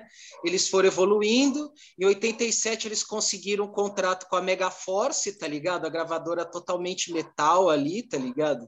E eles é, esse álbum saiu pela Megaforce com a produção de um cara que achou eles, assim, meio que apadrinhou, que era um cara que trabalhava com ZZ Top, com artistas maiores ali da cena. Então, eles lançaram esse álbum e, cara, a sonoridade desse álbum é, é, é estranhíssima, assim, porque é um álbum na base da banda, até como um todo, se você ouvir os outros álbuns, é um hard rock progressivo. Só que ele é extremamente cadenciado, então é um som não é rápido, então é um som extremamente cadenciado, com uma levada mais lenta. A guitarra ela faz um baita de um clima é, esquisito, entendeu? Porque ao mesmo tempo tem alguns riffs, só que são timbres que não eram muito comuns de serem usados na época, você entendeu? Então a sonoridade dele é uma sonoridade, como eu posso dizer, que se esse álbum saísse em 94, ele, sa... ele seria um álbum normal. Mas como eles são em 88, ele é um álbum assim estranhíssimo, entendeu? Mas eu gosto muito, porque ele tem esse ritmo quebrado, o vocal, ele vem um vocal limpo que tem muito melisma, muito drive, vem ali da coisa gospel americana, você entendeu? Uma influência acho que muito grande disso.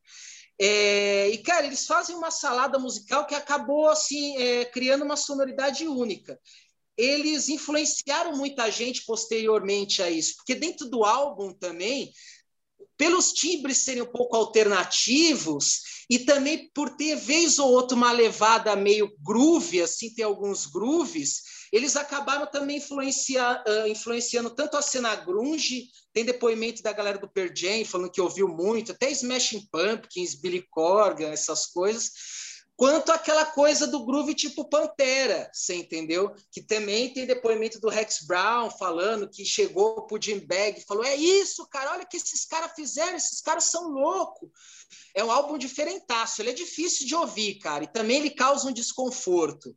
Então, isso também foi um dos motivos de eu trazer esse álbum, porque eu sabia que acho que nenhum dos três conhecia essa banda ou álbum, eu tenho curiosidade de colocar esse desconforto aí para a galera. Mas é um álbum sensacional, cara. Tem uma outra questão também que vale ressaltar, é a temática, né? Porque eles falam que eles não são a banda cristã, mas esse álbum, eles já começaram na cena cristã, né?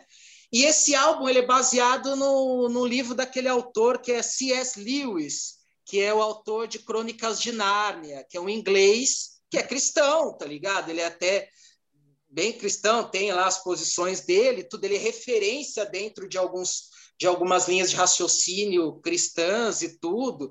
E, e, a temática da banda também, nos outros álbuns, também permeia é, é, isso daí. Então, parece que é mais um conflito de aceitação deles da religião ou não, ou uma crítica do que eles acham bom e ruim. Mas, enfim, é um álbum extremamente importante, cara, pelos timbres, pelo ritmo que a música tem, que é uma coisa meio difícil de, de descrever, né? Tipo assim, ao mesmo tempo que é um hard progressivo, tem essa coisa do groove, tem essa coisa meio alternativa, você entendeu? Um andamento meio lento, o vocal é da hora, os timbres são foda. Porra, é um álbum que eu acho fudido, só que eu entendo que ele seja difícil de ouvir, entendeu? E por ser de 88, por ter essa sonoridade, eu acho ele um álbum importante, tá ligado? Então eu quero ver o que vocês têm a falar sobre ele, como foi desconfortável a audição. Ron, começa você, velho. O que você achou do King's X? Eu Olha, tô curioso saber o que o Ron falou, cara. Cara, eu vou te falar que esse disco é, ele é muito complicado. Ele é bem difícil de ouvir mesmo. E eu juro para você, quando você falou que é 88, eu fui procurar se ele é realmente 88. Porque para mim é um disco de 95. Ele tá, ele tá além do tempo. Juro, ele não tem, não tem, não tem, acho que a produção dele, uh, os riffs, uh, os, tim o timbre de, dos instrumentos não é 38. Para mim é anos 90, 95, metade dos anos 90. Porque ele tem um peso, é, é, é tipo um hard prog dos anos 90. Né? Então eles gravaram um disco dos anos 90 e 88. eu, particularmente, não é uma coisa que me anima muito, né? É uma coisa que eu goste, é uma coisa de. Tanto é que eu preciso ouvir mais do disco, é, para ver se realmente eu consigo, né? Consigo digerir o disco. Eu achei ele bem difícil de digerir. Eu escutei ele umas três, quatro vezes nessa, nessa semana aí que a gente teve. Eu não conhecia King Zack também. É uma banda que eu, eu ouvi só falar, mas eu nunca tinha parado para escutar um disco porque são muitas bandas, é, é, é, quase impossível você escutar tudo que você ouve falar, que você lê. É muito difícil, não ter que você viva só disso. é muito complicado, mesmo trabalhando, você bota o fone de ouvido, é muito difícil. E é um disco que, assim, eu escutei a primeira vez, eu falei, caraca, mano, que bagulho complicado. Eu não entendi a proposta quando eu escutei a primeira vez. A segunda vez que eu escutei, eu comecei a falar, bom, é um hard prog, Aí eu fui procurar o ano de verdade. Eu falei, mano, não é possível que 88 isso. 88 não, não tem timbre, não tem produção de 88. É um bagulho, tipo. Aí a terceira vez, realmente, eu fui procurar no Google. Eu falei, não, vou ter que pesquisar isso direito. Aí eu fui ver, mano, 88 mesmo. Eu, eu tava achando que era 95. É, é um bagulho assim. Assim, a banda não é ruim. E longe disso, muito longe disso. A banda é muito boa.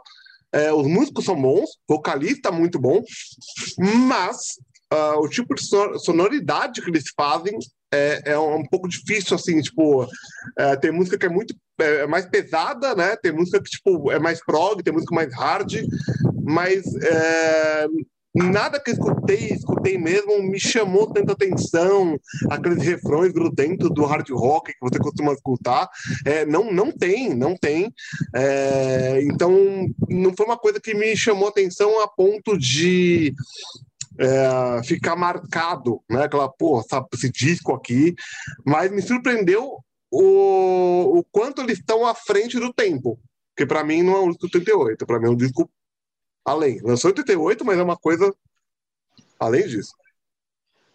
Maravilha, Ron! Marlon! E aí, velho? O rei dos X, o rei dos X. O que você acha do rei dos X? X dos X. X dos é, O mexicano acertou, de fato eu também não conhecia esse King's X aí, nunca ouvi falar na minha vida. E, mas é aqui que entra o segundo adjetivo que eu falei que ia criar no programa, né? Que esse aqui é o metal mexicano tá ligado? Não tem mais nada, velho. É metal mexicano, é meio prog, meio hard, meio sei lá o quê, e só ele conhece esses caras aí. É metal mexicano, enfim. É... Pô, eu ouvi também umas três, quatro vezes, tá ligado? Não é de todo ruim, mas ele também não é de todo bom, assim. Ele é muito. A primeira vez que eu ouvi, eu odiei, assim, de cabo a rabo. Eu falei, puta, velho. Aí, mas eu fiquei com aquela coisa, né? Falei, tipo, não vou ouvir uma vez só e já dar patada, né? Pelo menos a segunda, terceira.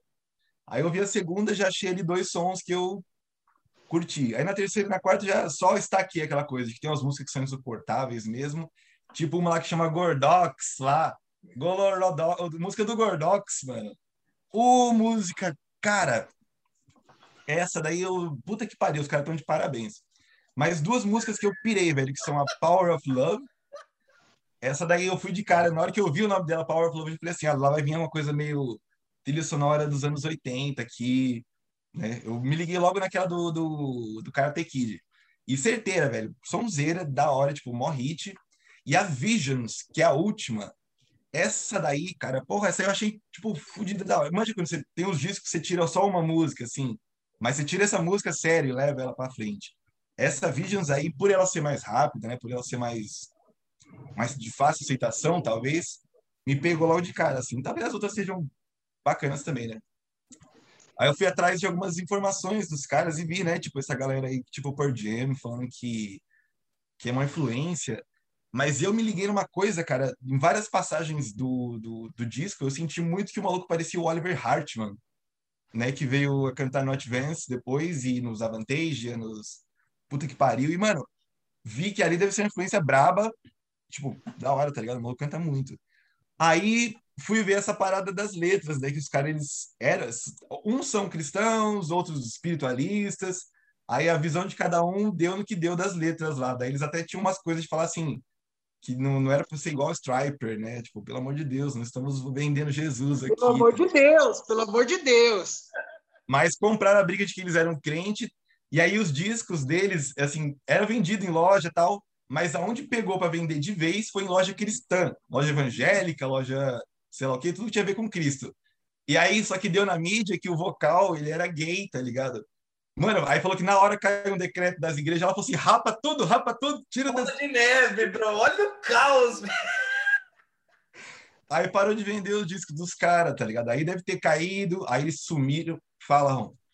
O vocal, o vocal, mas o vocal é gay mesmo, ou não? Disse, se assumiu gay durante os anos 80. Ele se assumiu gay. né? Caralho, que da hora, bicho. Muito louco isso, porque como eles começaram, né, com banda cristã e tudo mais, o vocal assumir gay, imagina a dificuldade dele nesse, nessa, né, né, nesse, nessa parte de white, que seja, nessa parte mais Aham. cristã, você assume, pô, que da hora. Isso é legal pra caralho. Isso eu acho muito legal. Todo mundo já adorava as músicas, aí anunciou, não dava mais pra voltar atrás. Não, então, ninguém. Nossa, queima, queima o disco, queima o disco. É louco.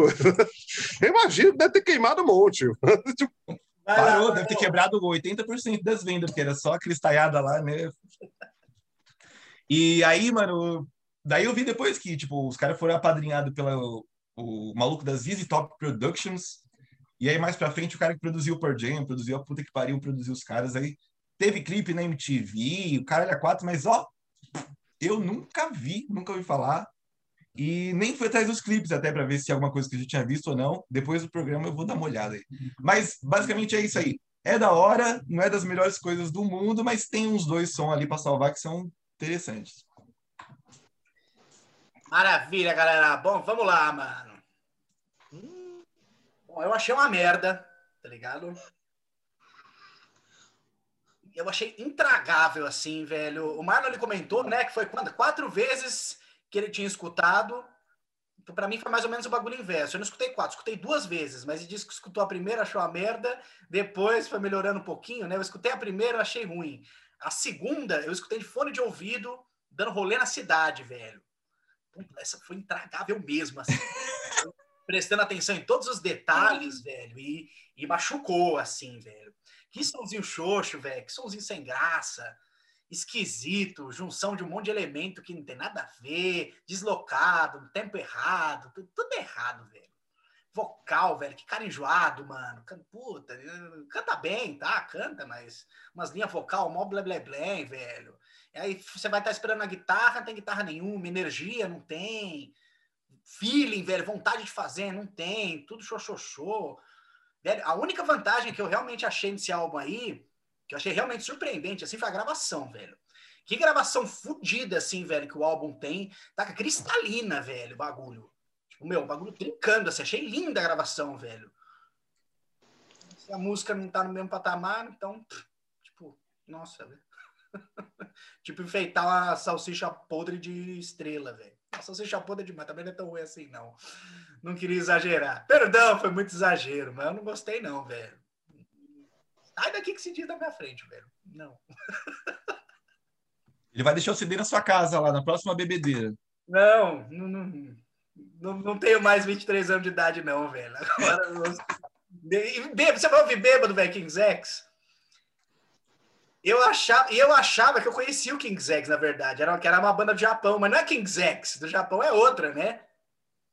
É o Toku Sensai. Não, não é isso, não. Ninjeisu! Ninjeisu! Ninjitsu. Sai. Não, Sai. Japão é que Japa, caralho. Japa, isso. Eu achava que era King's É que Japa, mano. É que Japa é maravilhoso. Eu até esqueci. É essa, velho. Se bobear, se bobear, tem um list de 88 maravilhoso dele que eu até esqueci, porque não dá pra lembrar tudo. É muita coisa. Mas enfim, velho, pra mim, mano, sem chance, velho. No way. Não gostei nada desse álbum aí, não, mano. Então, vamos lá, vamos pro próximo aí, então. Quem é que falta? Quem é que falta? Quem é que falta? Ron! Vai lá, bro. Ah. Que álbum que você trouxe que pra que-? Qual álbum? Isso. É. Olha um deles. Bora, vamos, sei lá, vamos de. É, Crimson Glory, Crancenes. o mexicano até. Ei, Laia, vamos lá. É, é o segundo disco, é o último disco do Crimson Glory. É, na verdade, assim, Crimson Glory, pra mim, pro meu gosto musical, o primeiro e segundo disco é, é isso e parou aí. Eu vou, vou ser bem radicalzão, assim. Eu sei que o Glory lançou outros discos, mas para mim o segundo disco é o último é o último suspiro ali, é o, é o último disco realmente bom da banda. É, é, é impressionante, assim, é, é muito difícil. É, você geralmente pergunta para tipo, o Christian Glory sempre tem essa, essa questão: qual disco você prefere, o primeiro ou o segundo? É, não sei, é, quem, quem é fã do Christian Glory sempre tem essa questão de, de, de, de é, tentar né, escolher o primeiro ou o segundo, Briga e isso é muito complicado. Bro. Oi? Briga de gigantes, bro. Demais, demais, demais. E sempre que me perguntam isso, eu não consigo responder, porque tem muito um disco que eu gosto pra caralho, apesar de algumas temáticas hum, eu não concordo tanto. E tem tem música do primeiro que eu gosto mais mas enfim, é, esse disco para mim é, é, aquela coisa assim, é o último grande trabalho do Midnight, o fin, finado Midnight, vocalista mais doidão do que outra coisa, né?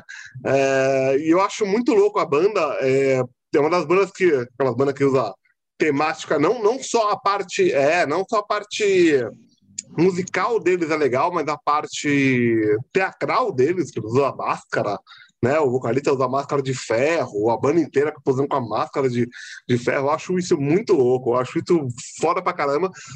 Eu, eu, eu, eu, eu até, tipo, eu gosto, assim, é uma coisa que eu acho que no metal é, é um adicional muito bacana, sabe? Esse lance teatral com Christian Glory Crass. Agora, sobre o disco em si, é, eu queria falar sobre uma música porque eu trouxe esse disco por causa. Mais por causa de uma música do que. Assim, é pelo disco em si, mas tem uma música que acho que é o, o ápice do disco e é um, uma, uma, coisa meio controversa para mim. Pode falar de política aqui? é, tem uma música do disco chamada Head Shark, que eu acho ela meu, a coisa mais, uma das coisas mais maravilhosas que eu vi de, é, musicalmente falando, é, de som, vocal, riffs e etc e tal. Mas a letra é completamente contraditória. Assim, eu não acredito na porra da letra, eu não gosto da letra dela. E é uma coisa que me deixa, tipo, me dá uma. Tipo assim, porra, cara, essa música é maravilhosa. Eu canto essa, essa música toda hora. Tô aqui do nada, aqui eu começo a vir, vem a, vem a música, eu canto essa porra. E a letra, para mim, é uma coisa bizarra, mas a música é maravilhosa. É a Red Sharks, que, tipo, não, tem. Eu não consigo explicar, né? Que é uma, uma letra, tipo, anti-comunismo, mas até entendo a época, né? 88, né? Por ser comunista. Mas você vê depois, né? Depois de alguns anos tudo mais, você, você olha agora e fala, porra, mas que letra bosta, né, mano? Inventão do caralho. Mas enfim. É, e é esse disco, mano. É o segundo disco e o último que eu acho maravilhoso do, do Crimson Glory. É, eu não vou contar a história do Crimson Glory aqui, porque, meu, na boa, eu, eu não tenho memória para isso. Eu não tenho memória nem para lembrar a porra do, dos anos do disco. Imagina lembrar a história do Christian Glory. Se alguém souber a história dele, pode tá escrever tá aí. Pode mandar aí. Não tem problema não, pô. Tem problema. Ah, tranquilo. Todo mundo vai juntando os fragmentos, tá ligado? E a gente vai. Chega a conclusão. Hum. Vamos lá, velho. Tá certo, tá certo. Puta, que disco legal, hein, mano? Puta, Crimson Glory, velho, foi uma daquelas bandas assim que eu conheci, velho, na época muito legal para mim de heavy metal. A final de adolescência, acredito, vou chutar uns 17 anos, talvez 16. Foi quando a banda apareceu na minha vida. Mexicano, velho, que trouxe para mim o Crimson Glory em casa. Olha isso aqui, olha isso aqui, olha isso aqui. E, meu, foi tipo, daquela leva, sabe aquela leva boa, velho, que a gente tá começando a curtir metal. Segura um pouquinho, Ron, deixa eu só terminar de falar, depois você fala que a gente tá começando a curtir metal e aí de repente entra de cabeça e você fala, puta, não é metal mesmo bagulho que eu quero. Ainda mais em época da né, adolescência, que é o melhor momento para isso. E de repente vai aparecendo banda, e vai aparecendo banda, e vai aparecendo banda. Você fala, mano, não acaba, velho. E às vezes, umas vezes a gente não dá tanta bola e de repente aparece uns Crimson Glory desse que é meio unanimidade, tá ligado?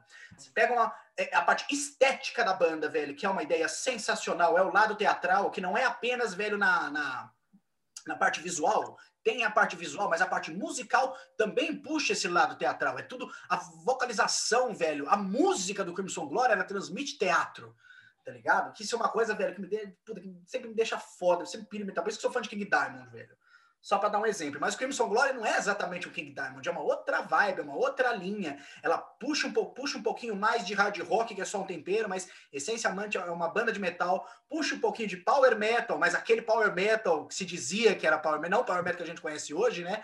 Mas que se hum. dizia que era ali no, no, no, nos anos 80, não? aquela música, aquele heavy metal um pouco mais avantajado, sei lá, na falta de um adjetivo melhor. E, cara, é avantajado, é, porra. Enfim, velho, é, é, muito bom. A gravação, velho, é, ela foi feita pelo Sound, né? Porque Crimson Glory é uma banda da Flórida. Muito curioso isso, porque eu conheço, já vi inúmeras entrevistas da galera da Flórida, da galera da cena death metal, citando as maiores influências para ele foram Savatage e Crimson Glory, principalmente pela vibe da cena local e por serem duas bandas de qualidade inquestionável, saca? Uma coisa muito interessante, não é todo mundo que fala sobre isso, velho. E vamos lá, vamos puxar um pouquinho para as músicas, que eu ainda quero falar um pouquinho do, do que o Ron comentou da Red Sharks, velho. Cara, só tem música foda, velho. A abertura com o Lady of Winter, velho. Aquela, batida, aquela pegada de baixo, dum, dum, dum, que vem no refrão, mano. O que, que é aquilo, velho? Que banda trincando, velho. Produtora, não sei, não, acho que não. Não sei se foi Scott Burns, velho. Eu acho que não foi, não vou olhar aqui agora também, não. Depois dá uma pesquisada. Mas o som é muito bonito, ele é muito é cristalino e é ardido, é pesado, velho. A cada linha de guitarra se sente ali a guitarra pegando fogo. Cara, sensacional, mano. Red Sharks, aquele refrão maravilhoso. Mask of the Red Death, velho, que é a, a mais teatral de todas. Que os, os agudos que o Midnight dá naquela porra daquela música, velho, daqui vai para outro mundo, velho. E a Lonely, né? Que a Lonely foi a primeira, a primeira música de Missão Glória que eu ouvi, a primeira música que eu gostei, que eu vou lamentar aqui com vocês. Né? Eu sempre comento isso com todo mundo, velho, que eu acho inacreditável a versão que eles pegaram da Lonely, a mixagem que eles usaram para o CD, é a coisa mais sem graça do mundo quando comparada à mixagem original, que foi o clipe. A versão do videoclipe que você vai ver, que ele tem o solo no final, velho, que eu morro ouvindo aquela versão. A, a versão é mil vezes melhor que a do álbum, velho. É, é, é curioso os caras terem colocado a versão dessa, tá ligado? No, no, Beleza, do álbum é legal, tá lá, mas tipo, não podia ser vezes mais legal, mano. Lamento, mas existe aí uma versão, saiu o single edit, né? Que ela saiu. É, é, o single da Lonely, que tem a original de um lado, acho, e a, essa editada do outro. Vale a pena. Tá, tá por aí, dá pra achar no ZB aí da vida. Sobre a Red Sharks, velho, não tem um minutinho aqui, não dá para falar. Realmente é complicado. Acho que a gente até chegou a comentar um pouco, comentar um pouco sobre isso no Ia Recebe, né? Quando, quando a gente fez, velho, a, se eu não me engano, a gente comentou sobre, quando você fez a entrevista comigo, velho. Que é mais velho, é, tem que considerar aí, eu acho, né? A gente não, eu considero, né? Um pouco também a época. de época aí, velho, e principalmente quando você vai analisar a letra, é, ela é uma crítica, de, é uma crítica direcionada ao, ao, comunismo, saca? Uma coisa que, puta, quando eu vejo norte-americano, velho, que não tem muito a ver, não tem tanto a ver com o comunismo quanto eles realmente acham que tem. Falando sobre, eu falo, ah, ah, então, mas quando você vai ver a, a, parte da letra, ela tá falando mais de político, tá ligado? Parte de, de político corrupto. Então, eu não me sinto, assim, desconfortável em estar tá cantando a parte da letra, porque meio que eu ligo com esse fator, entendeu? Eu não, não vejo uma coisa tão direta e, sinceramente, não tenho certeza se os caras eram tão politizados assim, pra gente dar tanto valor a uma coisa que nem eles deveriam ter dado, entendeu? Na parte da letra. Era mais os caras ali, velho, na Flórida, tá ligado? Com Cuba ali no pezinho, tá ligado? Aí os caras recebem informação da TV deles lá. Ah, o comunismo isso, comunismo aquilo. Ah, no que dá. Eu não acho tão. Não, não, também não é uma coisa que. Eu, quando eu fiquei sabendo, tá ligado? Depois analisando, que eu falei, nossa, velho, né? que esquisito, mas não é uma coisa assim que ela interfere tanto, ainda que eu também entenda pessoas, velho, que uh, não gostem tanto de ouvir por conta disso. Cada um com seu gosto, né? Cada um faz aquilo que quer. Ron, quer dar o seu parecer antes de eu passar? Não, eu só, eu só, ia, só ia comentar que eu nunca fui fã de, do metal progressivo, apesar do Crimson Glory, o progressivo do Crimson Glory não ser uma coisa tão. É, é aquele começo do metal progressivo nos 80, né? Não é aquela coisa tão. É, não é aquele progressivo tão né? E eu demorei muito tempo para começar a curtir Crimson Glory, Faith Warning, é, bandas dos anos 80 mais progressivas, vamos dizer assim. É, Titan Force, por exemplo, é uma banda que eu gosto pra caralho, eu demorei muito tempo para começar a curtir.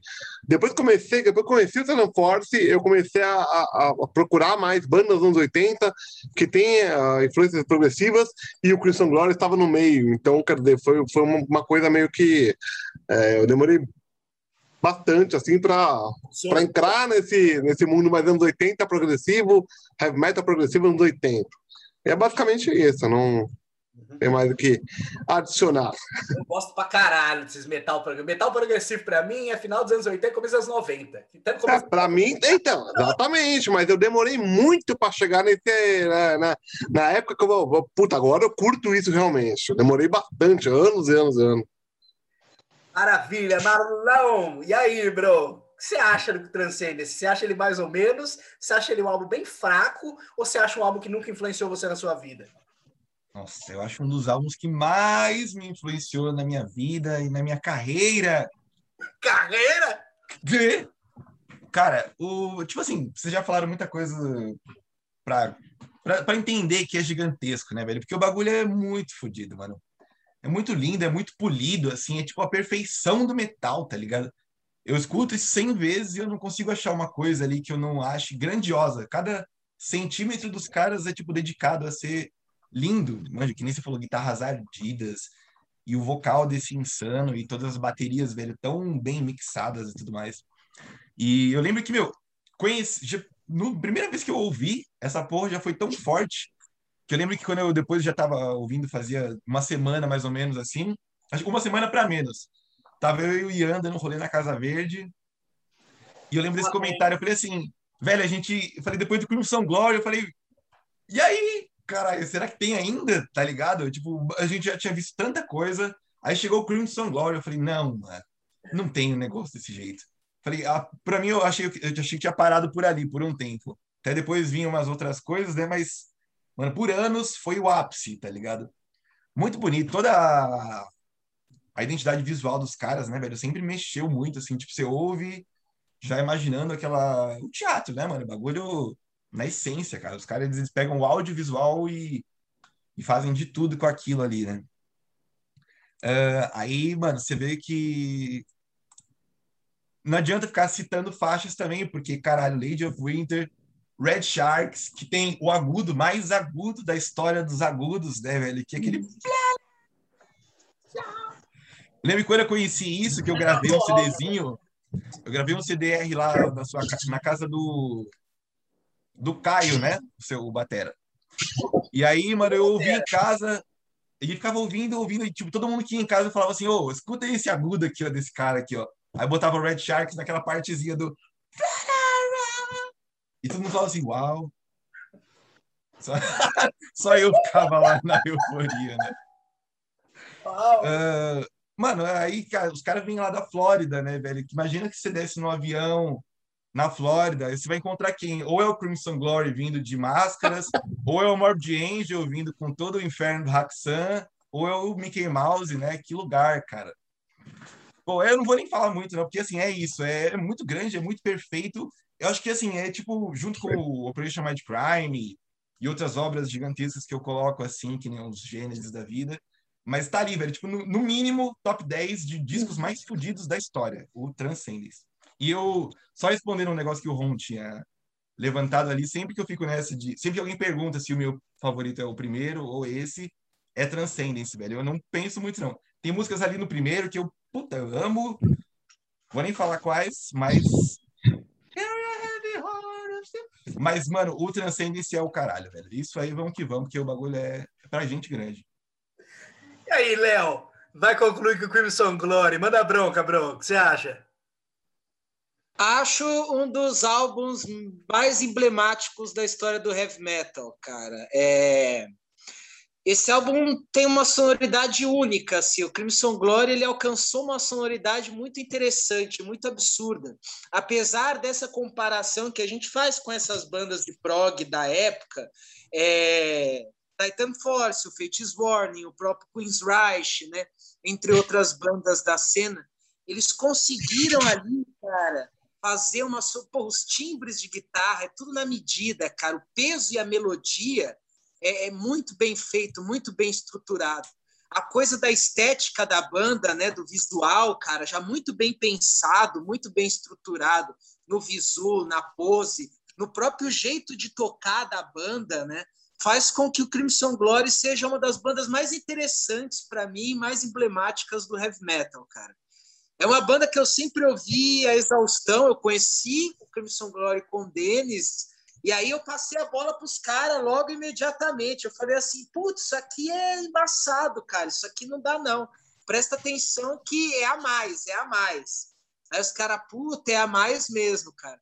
E durante muito tempo, isso que o Marlon falou, a gente falava assim: puxa, é, será que vem um outro Crimson Glory aí? Será que a gente vai descobrir um outro Crimson Glory?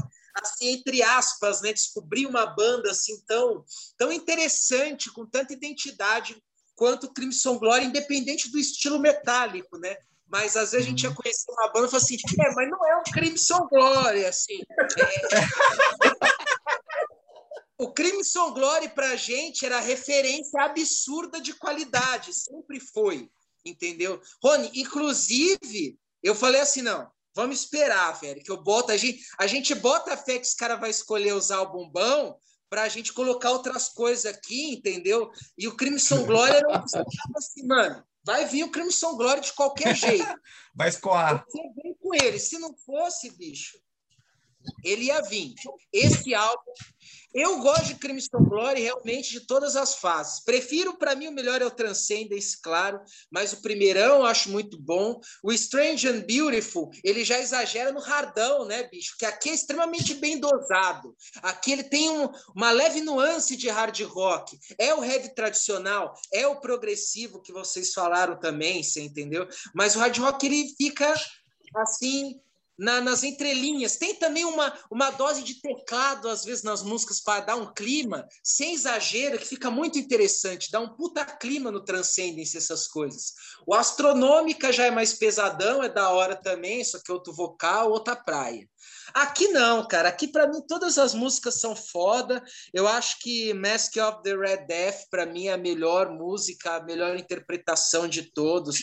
O Midnight, né, velho, nosso saudoso e finado Midnight, esse grande artista, que ele conseguia colocar a voz dele onde ele queria, cara. É técnica, é perfeição de um cara meio doido, meio cachaceiro, que tem várias histórias aí foi pro Chilindró antes de falecer, um cara que causava, tá ligado?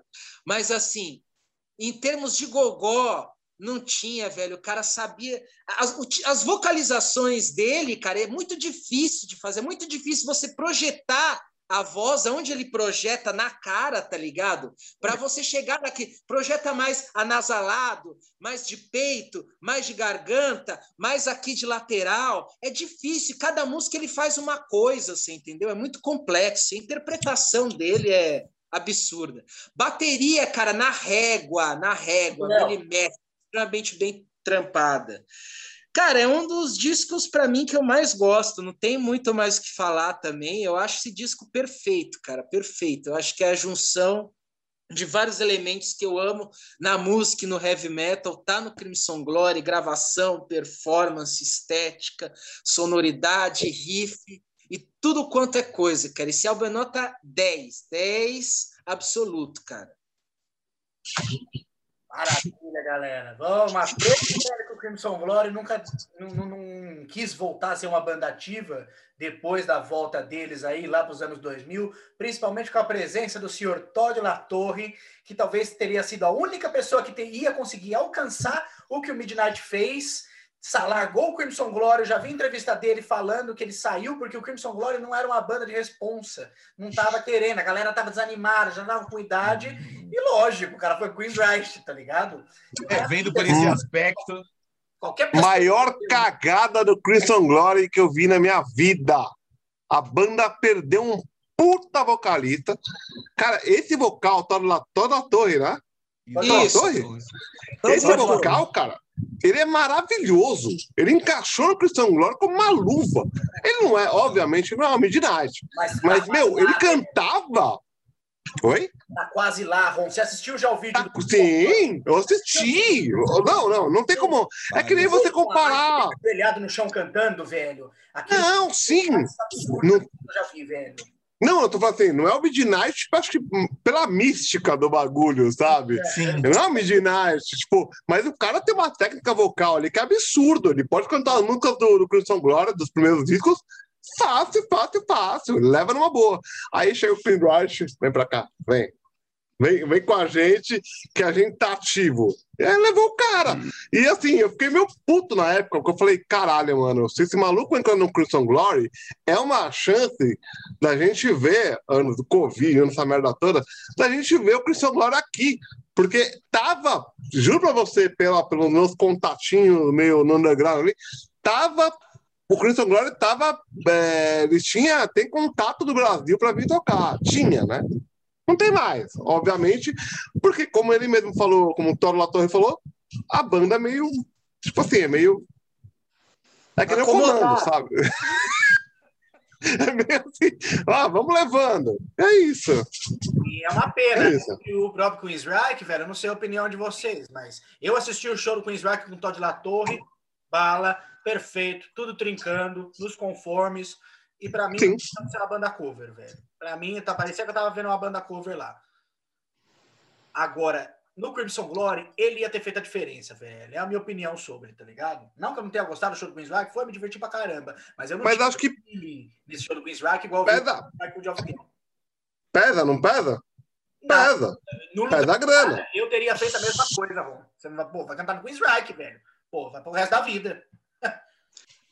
E ele também é um grande baterista, o Todd Latorre, cara. Esses dias eu vi um vídeo dele Sério, velho? tocando, tocando batera no Striper, aliás, né, Cristão? A gente tá falando do King's X. Ele arregaçando na batera do Striper, cara. Arregaçando. O cara é um grande baterista também, de quebra. Caralho, mano. E ele também, ele toca pagode. Pan- Pandeirinha ali, ó. Toca pagodinho. E faz pão também, né? Mano, o cara é, tipo, é tudo, não? Foda. Brincadeira, né, mano? A Maravilha. puta lá. Puta lá, puta lá, da essa porra de TikTok aí. Odeio porra. esse maluco. Tá na porra. Tem um amigo meu que ele fala: caralho, mano, você odeia o cara? Não, não odeio, não odeio. Depois que eu, depois que eu soube que ele saiu por causa do, do próprio, né, do próprio uh, Crimson Glory que tava uma zona do caralho, mas antigamente eu odiava. Antes de saber disso, eu falava, filha da puta, mano, saiu do Christian Glory pra ir no Queen Right. Tá, tudo bem, eu falei o mesmo.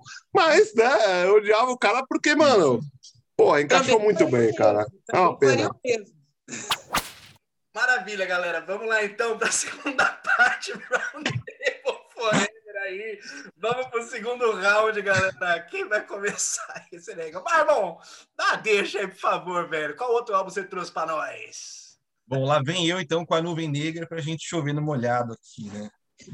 Vou falar de uma das maiores bandas da história desse caralho, desse mundo aqui. O grandioso Nega Odete! Megadeth, so far, so good, so what? Megadethinho, velho. Os caras que já vinha comendo o mundo já, né? Depois do Pincel, já tinha ido pro Japão, pra puta que pariu. Mustaine estava ali querendo salvar o mundo, a política. O que aconteceu com ele? Ele foi roubar por droga, era muita droga naquela época, e os amigos dele, né? O Chris Poland e o Garson Wilson resolveram roubar tudo. E o cara que estava ficando nervoso já com a política, tudo resolveu ficar nervoso por si só. E meteu essa bala aqui, né? Que é esse disco, velho. O negócio já começa corroendo o mundo, né, velho? Com aquela maravilhosa instrumental Into the Lungs of Hell. E aí vem com a Set the World of Fire aqui, só uma, um adendo raunístico aqui, né? O a Set the World of Fire, no caso, foi a primeira música que o Megadeth, que o Mustaine compôs na história, né? Ela se chamava Megadeth originalmente. Eles tocaram nos primeiros shows, mas ele resolveu não gravar, não sei o que, que ele sentiu, o que, que foi, mas resolveu guardar aí, né? Aí vem Anarchy, Anarchy in UK, que é um cover. É um cover. Pronto, acho que não tem muito o que dizer. É um cover, não sou muito chegado nessa música. Às vezes que eu não pulo ela, mas eu presto atenção em outras coisas na hora que ela tá rolando, tá ligado? A Mary Jane, velho, que hoje eu vim descobrir a verdade que não é sobre maconha, não é sobre maconha, é sobre uma garota que foi enterrada viva. Mas, e aí, meu, pá, o disco vai, 502, que essa daí é muito foda, que eu sempre ouvi esse disco aí, depois eu vou contar como eu conheci, mas sempre ouvia, mas só depois do vinil que veio bater essa música, tá ligado? Não sei o que, que tem ali na gravação, acho que o Ian sempre reclamou dos remaster, né, que tem dessa porra aí, e o dia que eu escutei essa porra no Bolacha, velho, eu fiquei, puta, abismado, assim, ela não é minha favorita do disco, mas eu fiquei ouvindo ela, assim, em loop por horas depois que eu comprei esse vinil. E aí, em seguida, vem My Darkest Hour, velho, que esse, tipo assim, atualmente é o meu som favorito do Megadeth, tá ligado? Acho que quem gosta muito da banda sempre varia de um disco pro outro, ah, minha época é essa, essa. Eu tô fazendo uma época já no So Far, e a My Darkest Hour é não só dele, como da banda inteira, é o meu som favorito, velho. O bagulho ele viaja por todos os climas possíveis. Foi escrita, né, por conta da morte do Cliff Burton. E, mas ele nem fala do Cliff, acho que ele fala da mina dele lá, a mesma Diana do. Diana. E é isso aí. Aí Liar, né, que ele vem ficar putaço com o maluco Chris Poland. Que caralho, velho. É, vou falar agora como eu conheci esse disco, assim, né? Tipo assim, eu sempre fui fãzão de Megadeth, sempre, né? Desde que eu entrei no bagulho e tal. E, mas nunca tinha dado bola pra esse disco, até eu conhecer o Ian. Que eu colei na casa dele um dia, ali, a casa da Bahia, que não é na Bahia, né? Era na casa Verde Alta. E esse maluco tava ouvindo esse bagulho, e ele falou assim: Você gosta de Megadeth? Gosta de Megadeth? Eu falei, gosto de Megadeth. É, mas você curte esse som aqui? Aí ele botou a Hooking Mouth. Eu nunca tinha ouvido a Hooking Mouth. Tipo assim, podia ter passado já alguma coisa, mas acho que não, tá ligado? Porque aquele dia eu ouvi e foi tipo, meu, bagulho meio Hitchcock, assim, as câmeras fecharam, eu fiz assim, oh, caralho, velho. E que bagulho, né, mano? Eu já tinha até visto no show, se pá, não sei se a gente já tinha visto ou não, mas não tinha batido, velho. Foi o Ian que me abriu as portas para essa belezura aí. E. Ah, sei lá, velho. É um dos discos aí fodidos do mundo, tá ligado? Acho que é isso aí, mano. Passa a bola. Maravilha, velho. Às vezes esses mais clássicos que mais têm importância pra gente são aqueles mais difíceis da gente falar, velho. Parece que a gente dá a impressão às vezes que a gente já falou tanto, bro, mas tanto do Sofá So Good So What. mas não tem problema não. Vamos lá, velho. Vamos lá, falar o clássico Megadeth, velho, do momento mais pesado, mais evil, mais carniça, mais drogástico, mais estrogonófico, mais burzante da carreira da banda, velho. Eu tenho, não sei se vocês vão concordar comigo, para mim o So Far So Good So What, ele é sim o álbum mais pesado da banda, velho. Mas ele é pesado em todos os sentidos, saca? Parece que tudo que, tanto, não apenas o Dave Mustaine, mas tudo que estava rolando ali no processo, o Megadeth foi uma banda que cresceu muito rápido, né? Acredito eu, tenho minhas teorias que por conta, velho, é, da ligação que o Dave Mustaine tinha com o Metallica, o crescimento do Metallica, né? Dentro do underground, o Megadeth puxou um pouco ali a linha, velho, e conseguiu hum. é, agradar uma outra parcela de fãs, porque, assim, velho, um álbum como So Far So Good So What, que ele é um álbum que eu considero, assim, puta, underground, tá ligado? Ele é um álbum, ele não é um álbum para cair pro mainstream, velho, ele atingiu 34 ou 36, se eu não me engano, posição, velho, de álbuns mais vendidos Tá ligado? Uhum. Isso a gente tá falando em 88, época que a música, todo mundo consumia música, velho. Ó, todo mundo pagava. Caralho, um álbum desse, velho. Eu acho isso muito chocante, ainda mais considerando, velho, que o Megadeth estava mais pesado do que nunca. As partes das, das as estruturas musicais do Megadeth, elas mudaram um pouco aqui, velho. Uma coisa muito interessante isso, né? Especialmente nas músicas aí, velho, a Mary Jane e a In My Darkest Hour, né? Que elas mostraram uma nova perspectiva dessas vamos colocar assim, velho, chamado aquelas power ballads, né? Que tipo, Judas Priest deu início a esse estilo de música com a Beyond the Realms. O meio que trouxe, juntou aquilo com o trash metal e a balada, tá ligado? Um pouco mais, mas a hora é um tipo de contra que eu acho muito, eu acho muito na música. Essa é a Darkest Hour, tá ligado? A Mary Jane tem a vibe dela, tá ligado? Mas a Darkest Hour, eu acho que ela é o, realmente o um ponto forte. Ela é tipo a Tornado of Soul Zoom. Tá mais ou menos, né? E meu, como que você eu não odeio mais ninguém, galera, pessoas. Eu não sei, eu assim, falar que eu odeio. O cara devia estar com muito ódio, velho. E a Hooking Mouth, eu acho que é uma das. Puta, velho, Hooking Mouth é uma das músicas mais carniças, né? Uma crítica, né? Ao PMRC, né? O. Tá no esquema lá, que vocês já sabem, velho, bagulho, já desde o tempo lá que Twisted Sister, velho, Judas Priest. Não vou ficar batendo com isso agora. Mas, meu, é... eu acho que a Hooking Mouth, velho, ela é a música que mais consegue bater essa porra, velho, de bater de frente, chegar e falar. Não adianta você ficar, ah, we're not gonna take it anymore. Isso não adianta, velho. Malf, velho, é você pegar no colarinho e falar, cuidado, cara. Ó, que o gancho vai vir aqui, ó, vai subir até seu cérebro. Que letra maravilhosa. A letra dela é venenosa, assim, velho. Ela é uma escarrada na cara, velho. Puta, coisa que só o Mustaine conseguia fazer naquela época. Gosto demais, velho, do So Far So Good So What. Ele não é o meu favorito do Megadeth, mas, pô, a gente vai falar de Megadeth, é uma coisa muito complicada, saca? Então eu acho que, enfim, além, ao invés de ficar nesse negócio de briga de gigantes, a gente fica como mais um grande álbum do período clássico do Megadeth, tocando thrash metal tradicional de uma maneira íntegra, única e linda, velho. Só Good So What é demais. E outra coisa, velho, essa porra desse remaster aí, velho, isso é uma das coisas mais intragáveis. O remaster acabou com a graça do So Far So Good So What, tirou todo o peso. A gravação de bateria, velho, parece um faz com o malu, o, o nome do gordão lá, esqueci. Tá batendo no puff, velho. Tirou todo o peso da música, velho. Essa gravação é abominável. Eu não recomendo essa gravação pra ninguém, velho. Vocês querem escutar o Megadeth original? Nem só no vinil, velho. Vai no CD aí, tem CD com versão original, velho. Esquece essa merda de remaster. Faz favor. Mas ainda não é pior que a do Rust in Peace, mas deixa a gente, deixa para outro dia. Vai lá, Ron, o que você achou, velho? O você achou? É, pegando o gancho de remaster aí, esse remaster aí, ele, ele regravou os vocais, não foi isso? Esse não. Ou não? O Team Peace teve regravação de vocal. Esse e o vocal são os mesmos, mas o vocal tá esquisito. Dá a impressão que é regravado, mas não é. Mas ele mudou tudo. Muito, muito esquisito. Muito esquisito. Eu vi o remaster, eu também não gostei. E assim, eu sou aquele cara, tipo, eu não sei se vocês pegaram essa época é, que tinha uma rixinha entre Metallica e Megadeth, que ou você era fã Ué. de um ou era fã de outra. Até não, sempre isso, teve, né? Mas... Até hoje isso, Ron, porra. Até hoje, mano. Cara, nós estamos em 2021, né? Cara, é, é, até hoje tem essa rixa de Metallica e Megadeth? É sério isso? Mano, se o Splash Rock Bar tivesse aberto, ia ter dois malucos discutindo lá agora. Não, mas Metallica é muito melhor. Não, é brincadeira, é brincadeira isso. Não, e algum Rock Bar clandestino, acho... nesse momento, eles estão falando. o que eu acho muito bizarro. Mas assim, tipo, naquela época eu já achava bizarro, imagina hoje, mano. Mas assim, é... eu sempre, sempre peguei essa época, peguei não, até hoje, né? Enfim, essa rivalidade entre Metallica e Megadeth e eu sempre gostei mais de Megadeth do que Metallica. Vamos encarar essa rivalidade, vamos embora. Eu sempre gostei mais de Megadeth.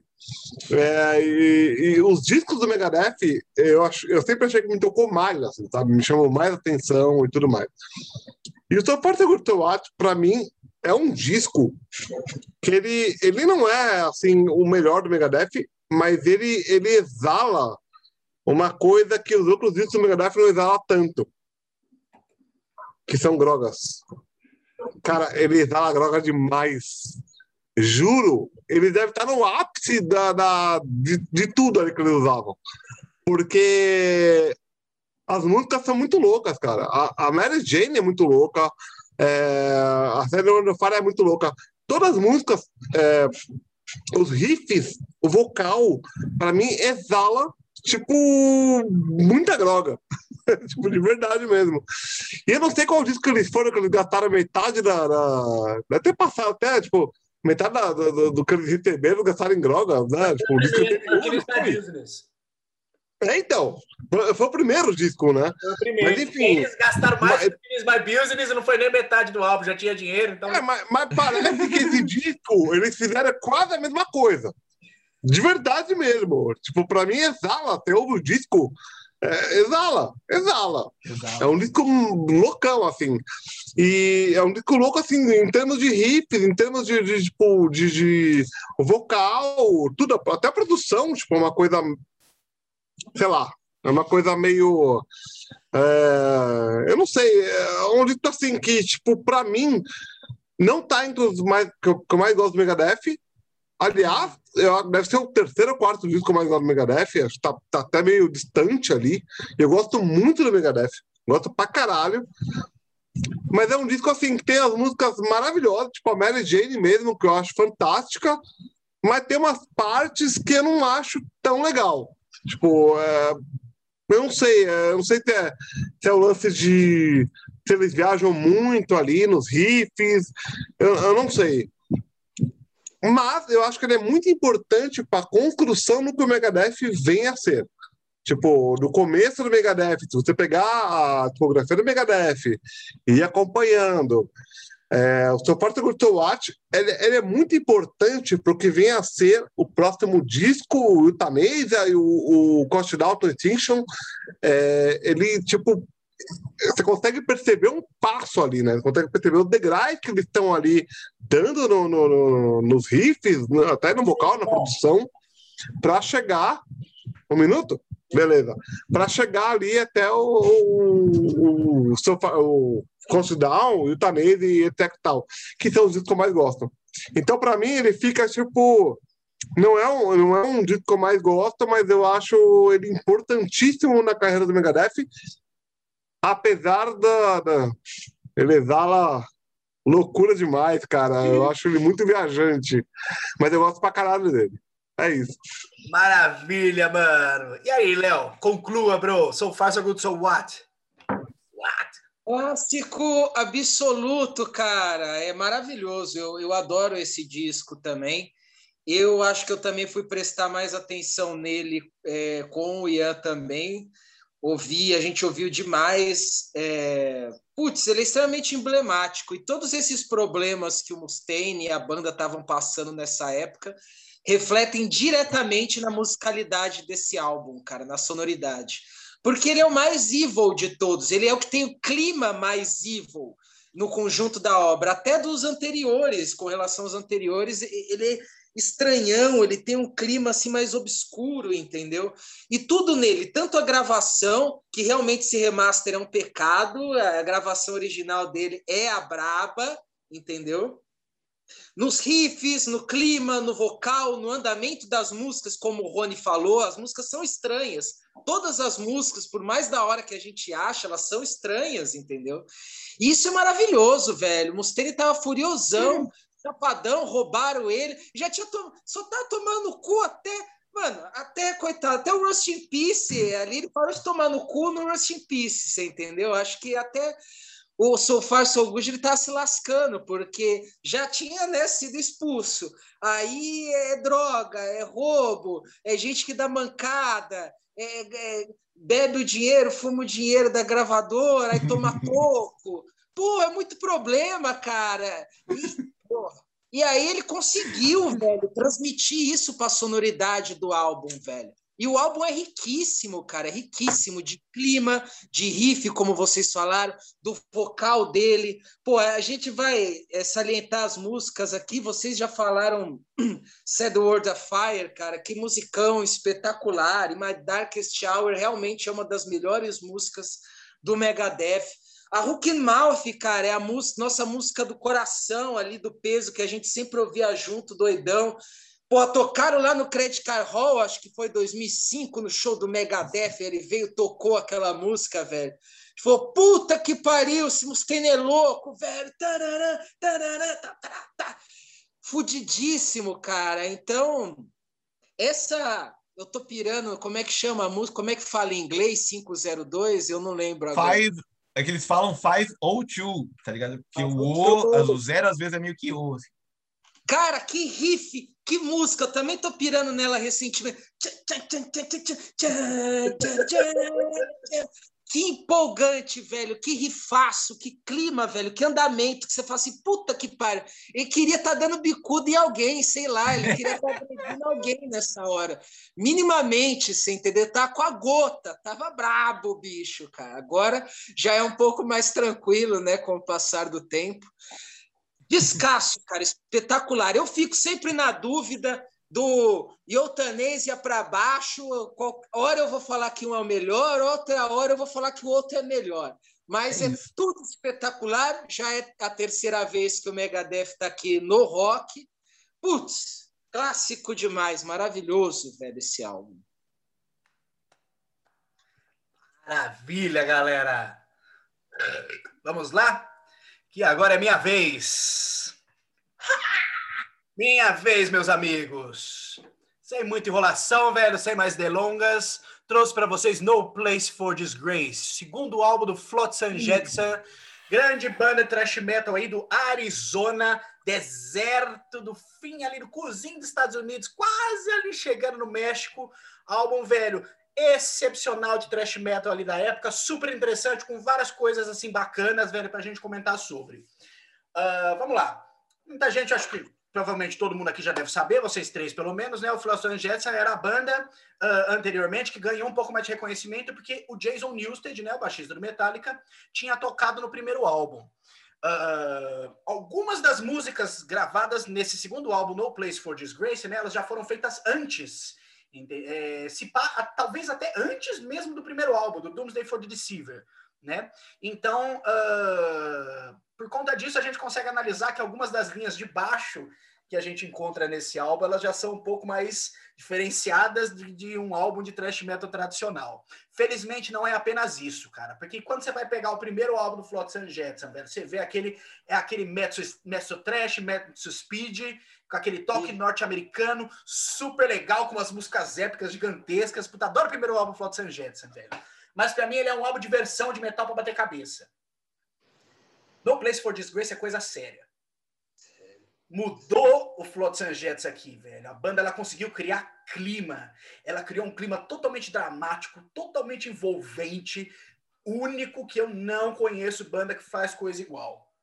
São todas as músicas, velho, que correm pelo álbum, à exceção de uma, que eu vou citar já já também, que vai ser o, o ponto crucial que eu também vou querer saber a opinião de vocês elas trabalham numa carga, velho, de emoção, seja principalmente pelo, pela parte vocal mais dramática, né, do Eric A.K., o vocalista, mas não apenas por isso, né? Uh, também a parte instrumental, aonde você vê, começa aquele caos de riff de guitarra, uma velocidade, velho, bagulho na velocidade da luz, de repente tudo para, vem uma parte acústica mais lenta, mais arrastada. Não apenas isso, mas além da, tem outras músicas, voltando que a gente falou da Darkest Hour, umas músicas que são meio encaixadas nessa linha power ballad, aí que, sei lá, o Metal Church fez com a Gods of Wrath, por exemplo, no Watch the Children Play, o Flotsam Jetsam veio aqui, velho, com essa obra-prima chamada Escape from Within, a quarta música do álbum, velho, que a performance vocal do Eric K é coisa de, do além, velho. E as linhas de guitarra, aquela guitarra dobrada, velho, que faz no final, quando a música começa a ficar mais pesada. Meu, o que, que é aquilo, velho? O que, que é aquilo? Que banda, que destaque, que grande representação do que era o thrash metal em 1988, velho, do que eram todas as bandas querendo, velho, atingir um nível próprio, um nível característico. Cara, isso aqui é maravilhoso, velho, maravilhoso. Minha música favorita se chama I Live, You Die. Essa é uma das músicas que uh, foram, foram, ela já era, já, essa música já foi criada antes do álbum e ela não é, assim, acaba entrando dentro da proposta por conta da interpretação, por conta do clima, começa com a parte, puta, velho, você tem que ouvir para entender. Outro destaque, dá, deixa eu ver o tempo aqui. Ô, diabo. Não, tem um tempinho. Outro destaque é para uma música, velho, chamada Hard on You, que era uma música que ela tem uma pegadinha até meio hard rock, velho. Ela é uma música, ela é contra a indústria musical, tá ligado? Ela fala, gente, nunca vai se vender, vai todo mundo pra puta que pariu. E, e mano, mas é um, Puta, que música boa, velho. É uma música que eu não pirava ela tanto no início, quando eu tinha, quando eu tinha conhecimento do álbum, e de repente ela me pegou assim de um jeito, velho. Um baita no refrão maravilhoso. E não é que exatamente, não é hard rock, tá ligado? Mas ele é o máximo que uma banda de thrash metal consegue uh, atingir, né? Ser uh, atingir o mainstream, vamos dizer assim. Não totalmente o máximo no álbum, porque aqui a gente tem um cover, né? De entre tantos, um cover do Elton John com a Saturday Nights Alright for Party. Oh! E olha lá, velho, beleza, mano. Legal, cover, ele é. É divertido? Ele é. É bacana, é bem feito? É, é trash. É, fez uma juntaçãozinha trash. Qual que é o problema? Ele destoa do álbum, cara. Ele não tem nada a ver com todo o drama que o álbum tem, ele é colocado no meio do álbum ainda para piorar, não é música bônus, e pior ainda, velho, ainda virou videoclipe, provavelmente por influência da gravadora, tá ligado? Que falou, não, tem que vender, tem que vender, faz o clipe dessa de tanta música maravilhosa, os caras vão botar um cover do Elton John, velho. Então, ó, hum. eu gosto do cover, tá? Eu me divirto, mas pra mim tinha que sair um single dele separado, pra mim ele não tem nada a ver com o álbum. Maravilha, galera, falei demais, vamos lá. Oh, não, mas ó, deu tempo direitinho, vai lá, Ron. É, é isso. É isso que você falou. Não tenho mais nada pra Não, tô zoando. Uh, falar real, é, eu, assim, crash americano, eu não escuto muito. Eu escutei muito pouco. E, e, esse álbum foi um álbum que eu escutei muito, muito, muito pouco. Eu acho que eu gostei mais dele escutando hoje em dia do que, sei lá, há 20 anos da classe. Então, assim, é, eu escutei mais dele hoje, hoje, essa semana aqui, do que há 20 anos da classe. Porque eu não sei, é, é, assim, por gosto musical meu, eu prefiro muito mais thrash metal europeu do que norte-americano. Então eu deixei, acho que muito, muito disco, muito, muita, muitas bandas, né, que eu poderia curtir muito mais. Eu deixei meio que de lado, não escutei é, devidamente, né, escutei direito. E, e é isso, basicamente você, você perde muito, sei lá, eu fico, tipo, você perde muitas coisas assim, é, pensando desse jeito Tipo, ah, eu curto mais é, crash europeu. Eu vou só curtir crash europeu. Você acaba, tipo, não curtindo é, crash de outros países, etc e tal. Por esse pensamento, eu deixei muitas bandas é, meio que de fora. Sendo que essa é uma das bandas que eu deixei de fora. Que se eu tivesse escutado antes, eu já curtindo muito mais, entendeu? Então, assim, eu, eu, eu demorei muito tempo para curtir essa banda, demorei muito tempo para curtir esse disco, e, e, basicamente é isso. Tipo assim, para mim é, é um disco assim que eu, eu, quase não escutei na, na, minha vida inteira, praticamente. É, eu acho que é um disco foda pra caralho. Hoje em dia eu gosto muito mais desse disco do que antes. E basicamente é isso. Tipo, eu não sei nem o que eu vou falar desse disco, porque esse disco, para mim, é, é, tipo assim, é como se estivesse descobrindo um novo horizonte. De verdade mesmo, sério mesmo. de verdade. É, tem alguns discos que você escuta, que você, sei lá, passa a sua vida sem escutar, ou você escuta quando você chega a certa idade, que você não dá devida atenção, e depois de, de anos e anos e anos depois, você vai escutar e fala: caralho, como que eu não escutei isso antes? É basicamente isso. É, esse é um dos discos que eu falo assim, por que, que eu não escutei isso antes? Tipo assim, obviamente eu escutei isso antes, mas por que eu não escutei isso antes com a atenção que eu tô dando agora para esse disco? Entendeu? Tipo, por que, eu não escutei é, de forma, da forma correta, né? Eu não sei. Tem gente que escuta, por exemplo, vocês, eu não sei, o Ian, por exemplo, que gosta desse disco pra caralho, inclusive botou na lista. Ele escutou esse disco e gosta pra cacete. Eu, eu tipo, é um disco que eu não dava atenção, entendeu? Então, você fica essa, essa coisa meio, né? Pô. É basicamente isso, cara. É, é, é um disco. Oi. Mas gostou? Pra caralho. É um disco que, assim, é exatamente o que eu tô falando, cara. Eu tô curtindo mais esse disco hoje em dia do que 10 anos atrás, 15 anos atrás, sei lá. Quando que eu escutei esse disco? A primeira vez que eu escutei esse disco faz, sei lá, quantos anos atrás, nem, eu nem lembro. Né? Mas é um disco que eu gosto mais dele hoje do que há 15, 20 anos atrás. É basicamente isso. Maravilha, mano. Vamos lá, Léo. E aí, mano, o que você achou? Ah, um grande disco, um classicão, cara, espetacular. Eu acho que você também mostrou esse álbum, cara, mas a gente já tinha a referência do Jason Newsted, né, lá atrás, e aí você veio com esse álbum aí. Cara, eu adoro esse álbum no Flood St. Jetson, gosto do primeirão também. Na verdade, tem uma coisa interessante, que eu, eu conheço os álbuns do Flood St. Jetson até 2001, lá no My God, entendeu?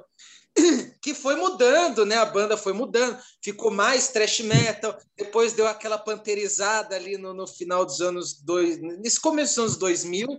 E aí eu esqueci a banda, cara, e a banda gravou um monte de álbum aí nesse meio, até 2021 agora tem um lançamento que eu também não ouvi ainda, que eu acho muito interessante pegar para ouvir depois. Mas esse álbum aqui é clássico demais, cara. mistura é uma coisa que até gerava longas discussões quando a gente ouvia, porque ele flerta muito com o heavy tradicional ali, entendeu? E aí tem, tem essas coisas que o Ian próprio citou agora, o Metal Church, entendeu? Aí a gente cita o Metal Church, aí a gente cita o Santuário, aí a gente cita aquele overkill do começo. São essas coisas que flertam ali entre o heavy e o trash, tá ligado? Só que com essa construção de música é, grandiosa que o Flotsam Jetson faz aqui, entendeu? E que fica muito interessante, é maravilhoso. Eu adoro esses álbuns dessa época, desse metal americano aí, cara, é, que é trash, mas começou um pouco heavy, essas coisas, tá ligado? E esse álbum ele reflete isso. No andamento das músicas, o Ian mencionou a melhor música, Escape from Within, cara. Não tem essa música é um absurdo, cara, é espetacular. Cara. E o vocal, a interpretação vocal do Eric A.K., tá ligado? O maluco detona, ele é espetacular.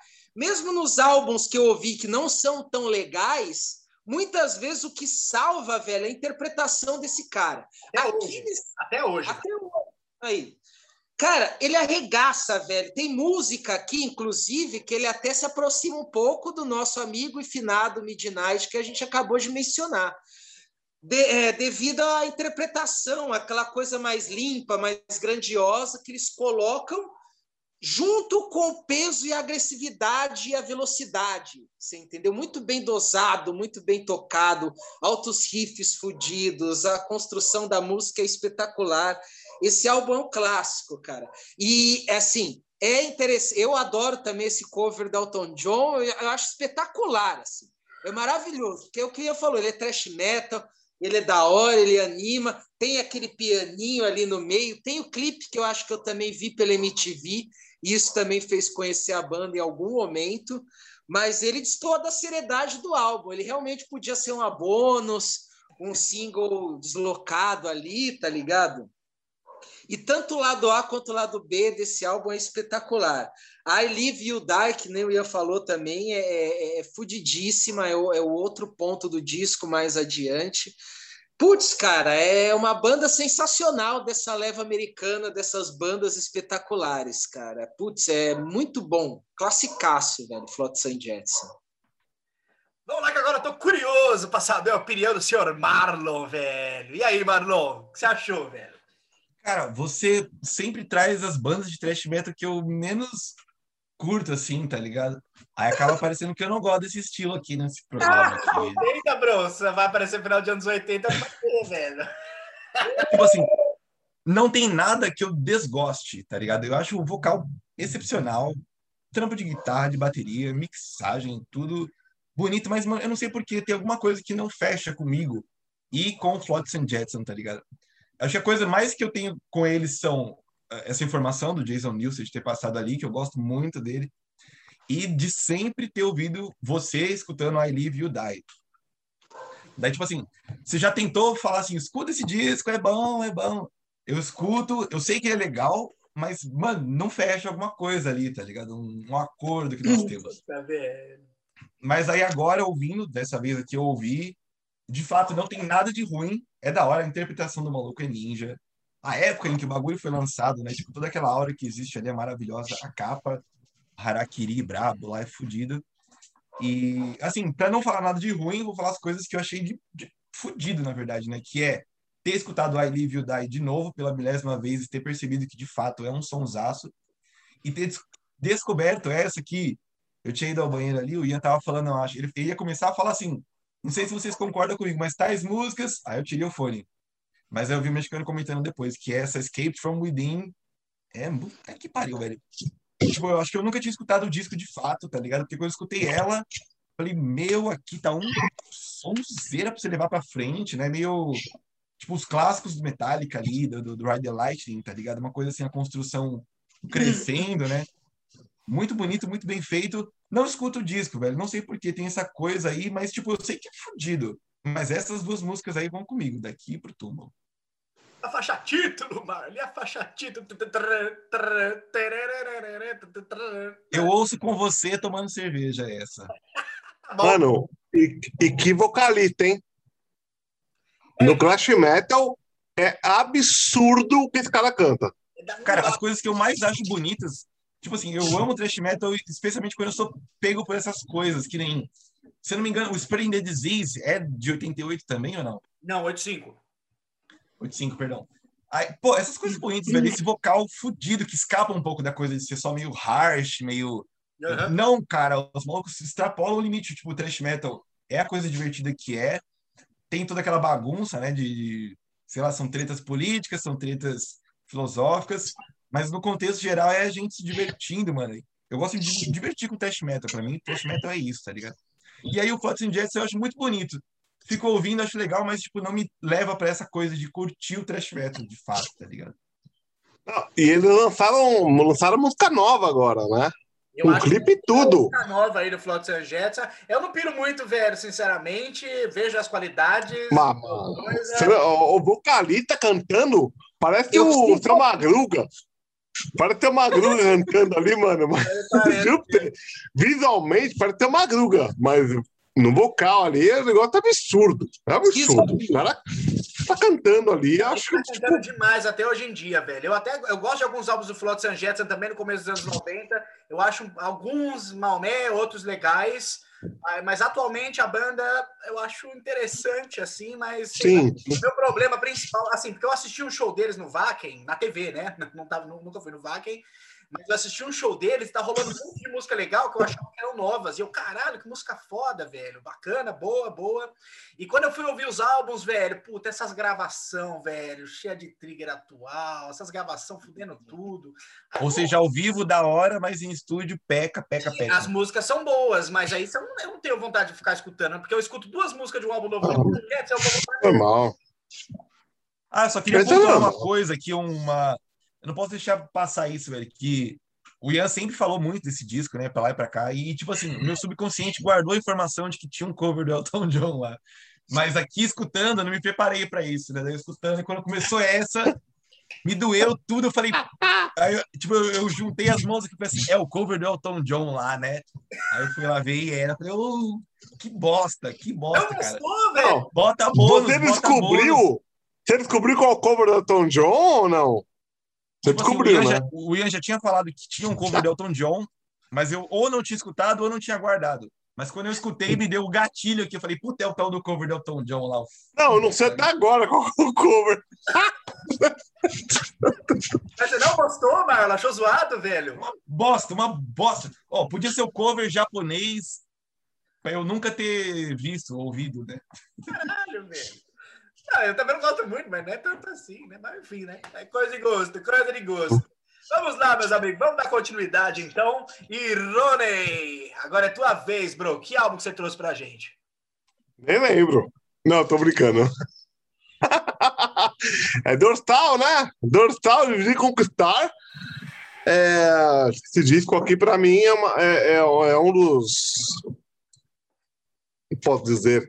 É um dos, dos pontos é, do metal na minha vida. É um do. do até, todo mundo tem aquela coisa que você escuta um disco e fala: puta merda, isso aqui é maravilhoso e marca na sua vida, marca na época da sua vida, né? Você, você fala assim, porra, mano, ó, tá com o CDzinho ali, maravilhoso. Então, isso pra mim é o seguinte: é, o Dorsal, pra mim, acho que foi a primeira banda, eu acho não, tenho certeza, foi a primeira banda de metal em português que eu ouvi na minha vida. É, eu devia ter, acho que uns 12 anos de idade, mais ou menos. Eu tenho um amigo meu que provavelmente é. então, tem um amigo meu, provavelmente ele vai, vai, vai ver isso depois.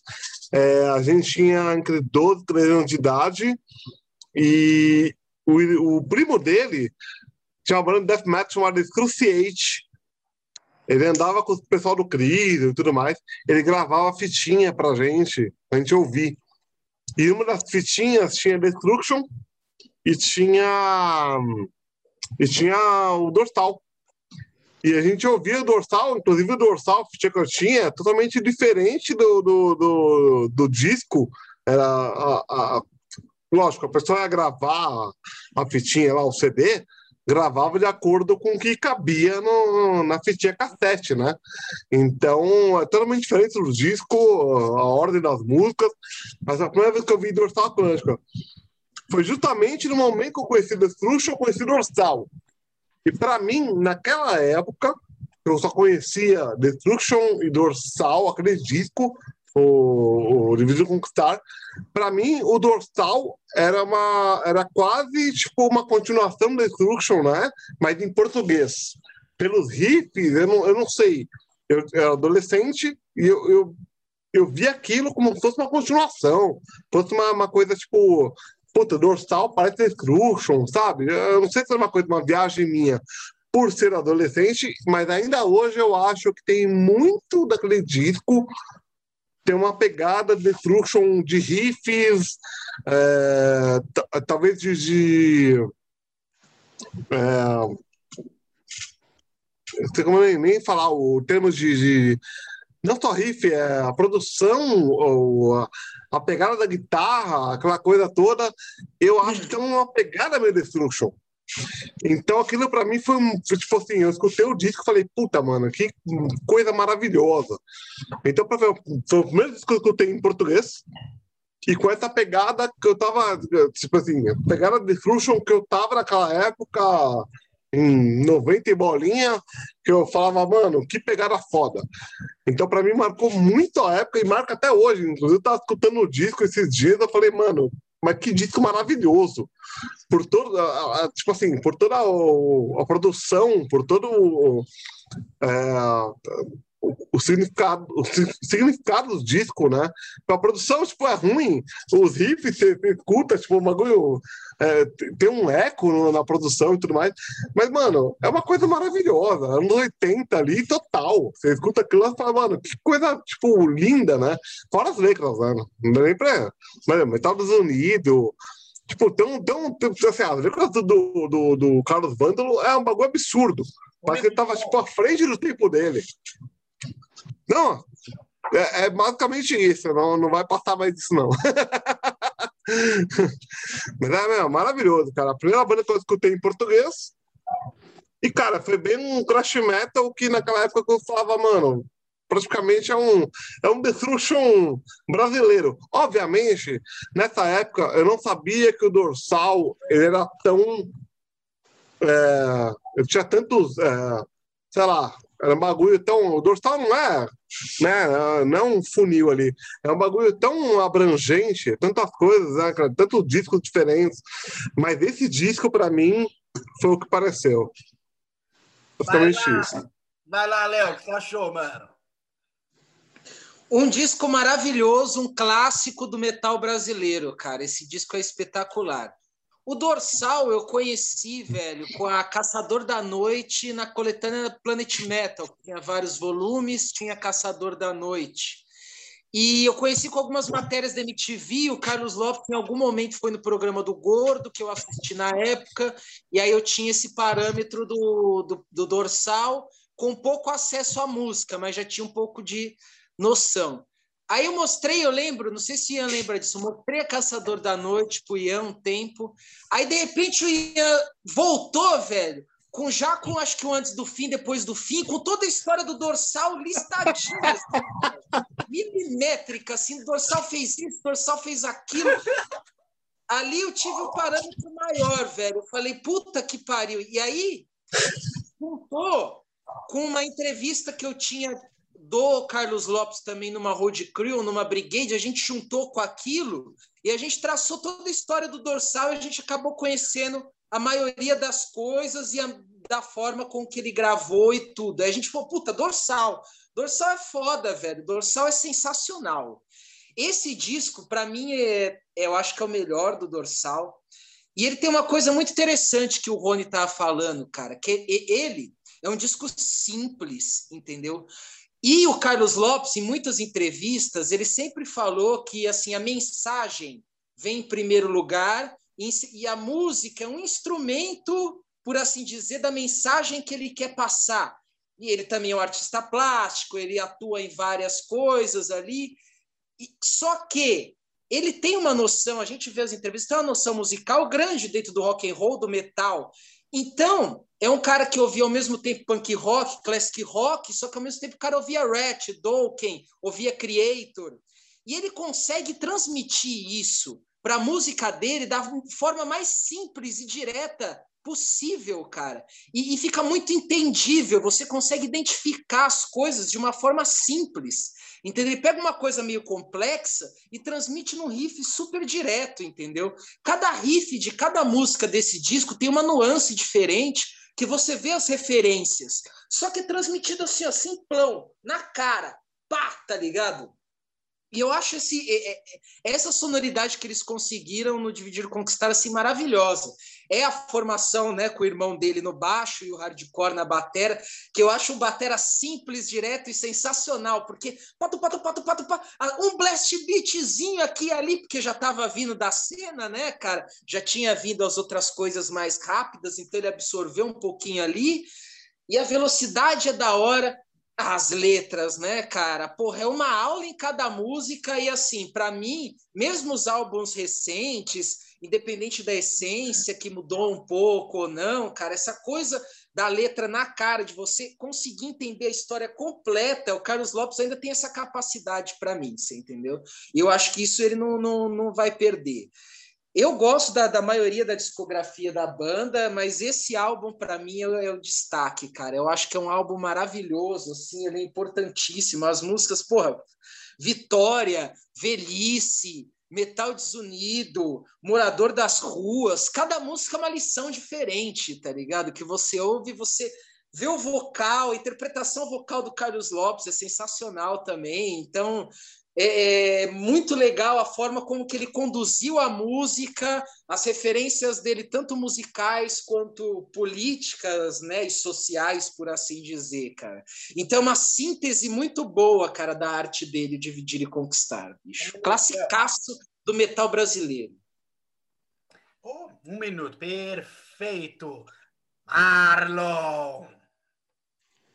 Dorsalzão, velho. Puta banda mística brasileira aí fodida, tá ligado? Das grandes, das gigantes. Eu conheci também através do Ian, né? Mais uma das, tá ligado? A gente na casa dele lá vendo fitinha, sei lá o que, acho que ele tinha um show. Eu não sei se era um Rock in Rio, né? Que meteram eles pra tocar no, no soundcheck. Era um Monsters. Que botaram eles pra tocar no soundcheck, né? Não era nem tipo.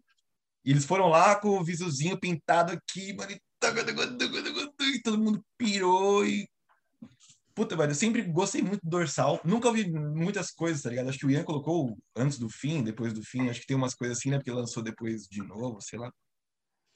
Acho que ele botou aquele Alea Jacta, Jacta Est pra gente ouvir algumas vezes também. Mas, mano, esse, esse é o que mais marca, velho. Dividir de Conquistar é muito fodido. E a Vitória sempre foi uma música que passeou ali pela casa do Ian. Eu sempre levei ela pra lá e pra cá, tá ligado? E a Velhice também essas duas, assim, por serem umas coisas mais assim, velho. Porque o Carlos, ele é um letrista tão fodido quanto vocês falaram, né? Tipo, tem o Carlos Drummond de Andrade, aí quando ele sai da casinha, ele vira o Carlos Vândalo, né? Virou... o maluco é muito bom, velho, tipo, muito bem colocado. Eu já conheço várias bandas tal de metal em português, mas assim, eu acho que ele é o que melhor sabe usar a língua portuguesa, tá ligado? Eu não lembro qual roundtable aqui que o Ian falou uma vez que o maluco lá fazia umas letras que, tipo assim, em inglês, mas, mano, só você sendo americano, noia da rua, pra você fazer a letra dessa, tá ligado? E é igual o Vândalo, velho. Só você sabendo português, lendo filosofia e o Diaba 4, você saber pegar o português e encaixar daquele jeito bonito ali. O maluco manda muito. E só que eu acho que a coisa que mais marcou minha vida inteira foi quando eles foram tocar a Lucrécia Borgia lá, né? Que eles avisam assim: e essa música aqui é Luxerixia Borgiria. Porque é em inglês, é em russo, né? E aí, ah, só uma coisa aqui que eu fui ler depois. Tipo, dividir e conquistar é um é uma é uma tática de guerra Isso. a longo prazo, que basicamente é Isso. é você manter o seu povo desunido, tá ligado? Tipo assim, o, o pobre contra o rico, Aí, né, é coisa romana, né? Mas hoje em dia é o punk contra o sei lá o quê, aí o funk contra o sei lá o quê. Enquanto você mantém todo mundo um contra o outro, você comanda todos. E nisso, se você. É mais fácil você. É mais fácil você é, conquistar. O inimigo é. também, você manda alguém para desunir de alguma forma, tal coisa mais cara, tal, tal, tal. Exatamente. E eu acho que ele quis empregar isso naquela música Metal Desunido, velho, porque Exato, nossa, até certeza. Tá ligado? Se você for ver, assim, se você ver todas as coisas do metal, todas as vertentes do metal, todas as nuances do rock and roll se unissem, seria uma coisa tão grande que venceriam qualquer governo, qualquer coisa. Mas enquanto eles se mantêm desunidos e for a desgraça, é o que é, né? A briguinha boba. Ah, né? quando o metal desunido é um, um bagulho absurdo, né? É um negócio que você escuta hoje, você consegue visualizar várias coisas que você indo para Led Slate passou por isso. Não, de verdade mesmo, tipo, é, você consegue visualizar, tipo, todo, todo a, as tretas de, de, do pessoal curte metal. Tipo, ah, não sei o que lá, é, eu curto mais isso, eu curto mais aquilo e tudo mais. Tipo, o pessoal vai se, se dividindo mesmo. E vai brigando. Vai brigando. Tipo... inversão de valores também que se teve a partir dessa música, né? Porque muita gente de lado mais radical começou a usar essa música como ideia, tá ligado? De que o metal desunido é desunido por causa dos posers que estão infestando a cena. Nossa, cara, que absurdo, cara, né? os valores, velho. É bizarro isso daí, é bizarro. Eu acho bizarro. Bizarro. Foda, é embaçado. Lá com o Vândalo hoje, você pergunta sobre isso para ele hoje. Ele explica isso direitinho, didaticamente, o que ele quer dizer com isso. E é exatamente isso, é aquela treta, as pessoas têm, a pessoa começa a brigar para ver quem que sabe a cor da cueca do outro e desune o bagulho, sabe? Tipo, ah, eu curto tal banda, ah, também curto, mas qual é a cor da cueca do maluco lá? Porra, mano, vai se fuder, né, cara? É isso. É assim, eu fiz um paralelo bem toscamente, né? Bem. Mas é basicamente isso. Maravilha, galera. Vamos lá, então.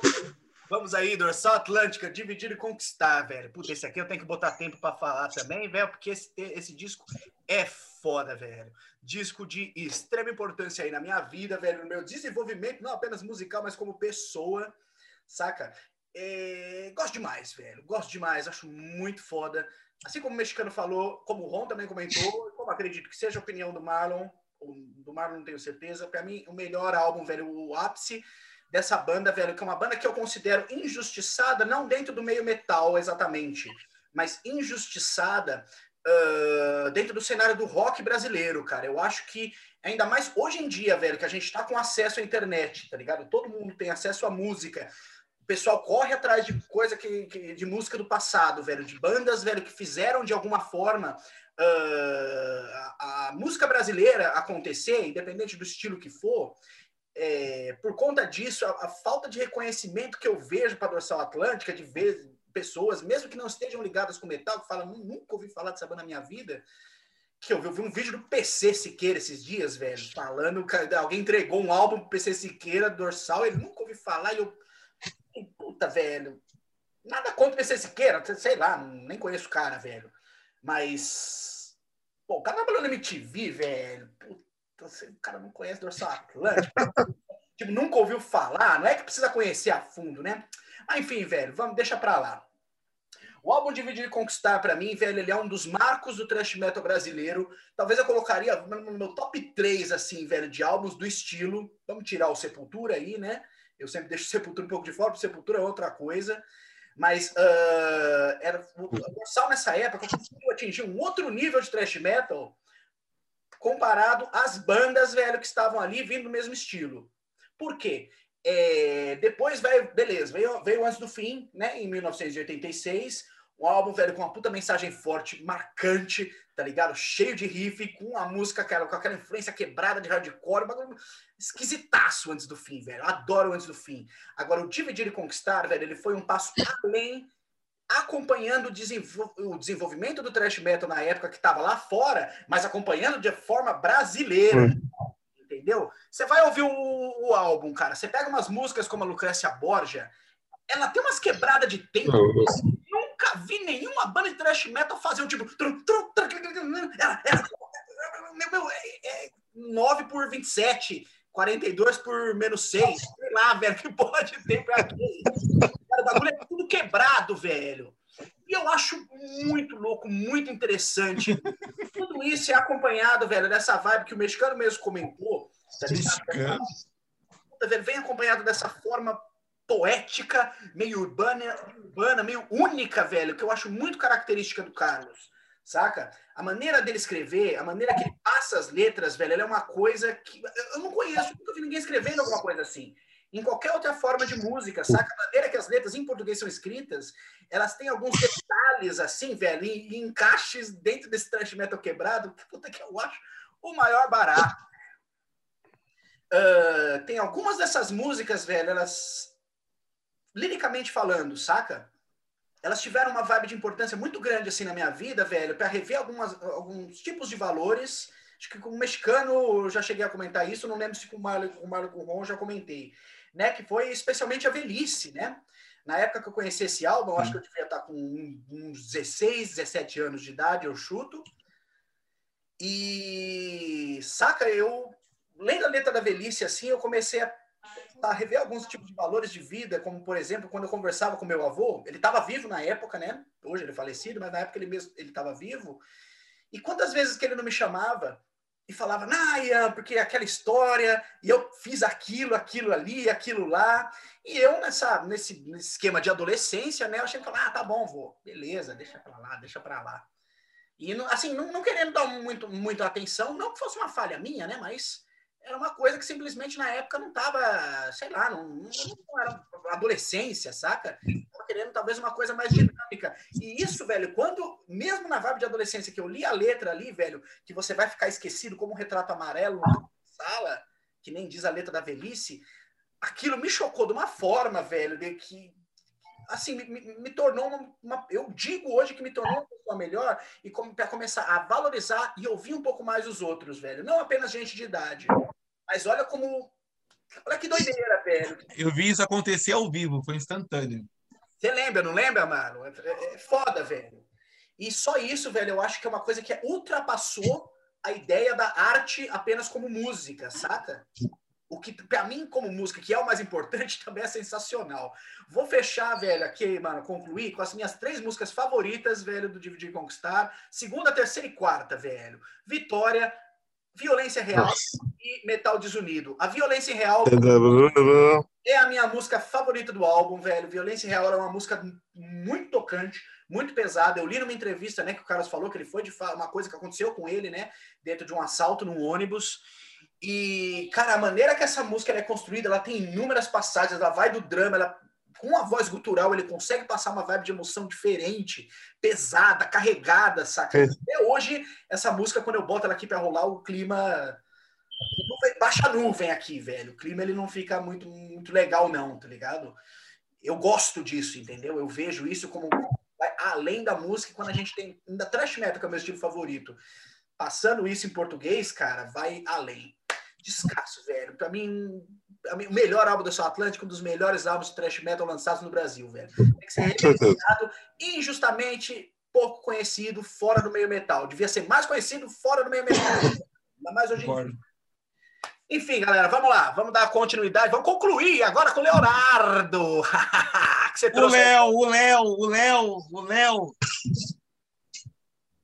Alô, Léo, Leonardo, atenção.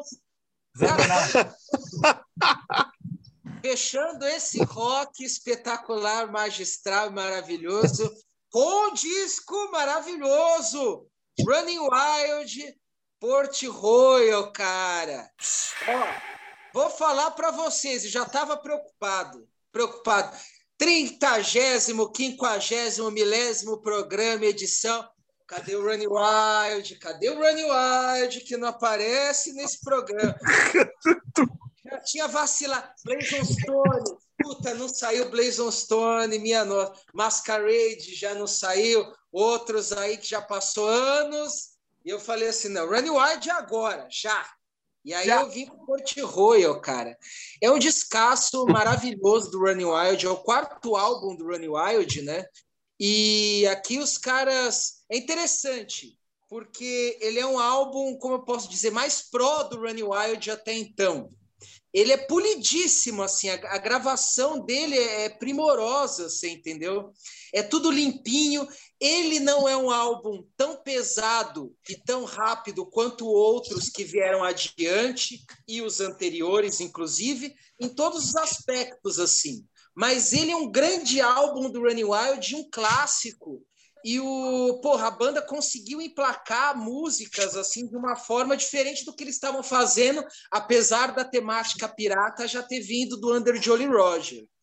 Então, álbum para mim assim dos mais emblemáticos. Já começa com a Port Royal, né, cara, arregaçando, tem a introdução, Port Royal, Raging Fire. Então, ele é um álbum limpinho Vou até dizer que é um pouco até mais melódico que os outros, só que ao mesmo tempo as músicas são extremamente bem construídas, entendeu?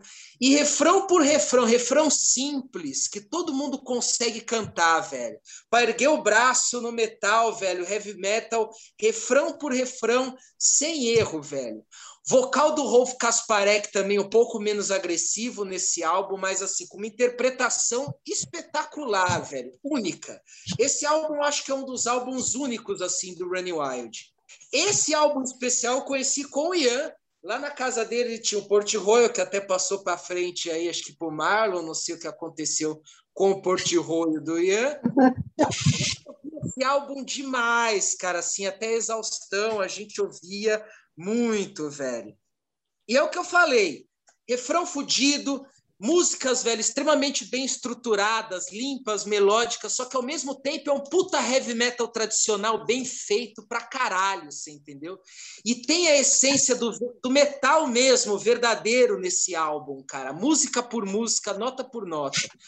Vários detalhes, velho, é... legais desse álbum. Vou falar também Bom, falei das músicas que a gente ergue o, punho para cantar, velho. Port Royal, Raging Fire, Washichan. Eu não sei falar. Washichan. Pô, que musicão, velho. Que refrão maravilhoso dessa música, cara. Não tem um refrão, um dos refrões mais pegajosos aí do, do, do heavy metal. Into the Arena, que é uma música que assim, é como se fosse uma descoberta, assim, porque a gente ouviu o Port Royal lá na casa do Ian, assim, Aí uma vez eu peguei esse álbum emprestado e pirei na Into the Arena. Assim, eu falei, mano, essa é a música. Aí eu cheguei para os caras, a gente estava chapadão lá. Eu cheguei e falei, ouve essa, bicho, ouve essa daqui, seus fela. Aí a gente ouviu Into the Arena. Nossa, a gente pirou, velho. Furamos o Port Royal do Ian. O leitor óptico pegou fogo. Ficou tudo, velho. Então, é um descasso, além dele ser foda, assim, Running Wild, vou te dizer, velho, até a River e Victory lá, velho, todo foda, é um arregaço, altos álbuns fudidos, Masquerade, Pile of Schools, Blazon Stone, Death for Blood. O primeiro do Running Wild, velho. O segundo. Todos são maravilhosos, velho. Vai bem, o Running Wild arregaça aquele sonho, né, de todo brasileiro médio trabalhador, né, velho, de ver o Running Wild aqui. é difícil, né? Não sei se vai acontecer, né, cara? Não sei, acho que é mais provável que não. Mas a gente vê o King Diamond aí arregaçando em plena turnê, quem sabe, se não der um dinheiro bom na mão do nosso amigo Rolf Kasparek, né? Cara, que mais que eu tenho para falar? Várias músicas foda. A cozinha, a cozinha impecável, melhor trampo de baixo do James Becker, velho. Stefan Schwarzman na batera. Acabou. Espetacular. Acabou, acabou. Conclua. Acabou. Concluí. Cala a boca, diabo. Não você, o, o timer aqui. Marlon! Ah, vai tomar no cu você com esse Running Wild, com esse Port Royal aí, né? Vai te fuder, né, porra? Caralho, né, mano? Ah, que disco, né? Não, o bagulho chega chutando bunda, sai chutando bunda. Chupando quem? Chutando bunda! Kicking ass! Kicking ass! Kicking ass! Gente, Será que o pessoal que assiste o Round Table tá procurando esse tipo de assunto ou é outro tipo de assunto? Ah, é, o pessoal gosta de rock. Vamos ver. Enfim, cara, é, Running Wild, quando eu conheci essa banda, foi através desse disco, um brother nosso aí que não merece ser mencionado, mas enfim. enfim, é... Velho, o bagulho mudou, assim, minha característica de, de ouvir metal. Eu falei assim, ah, parece Running Wild, mas não parece. Então eu não vou ouvir. Fiquei bitolado na época, tá ligado? Tomei como referência para tudo, assim. Mudei o nick no MSN pra Heavy Metal Pirate, tá ligado? Tipo, comprei a briga dos caras total, velho.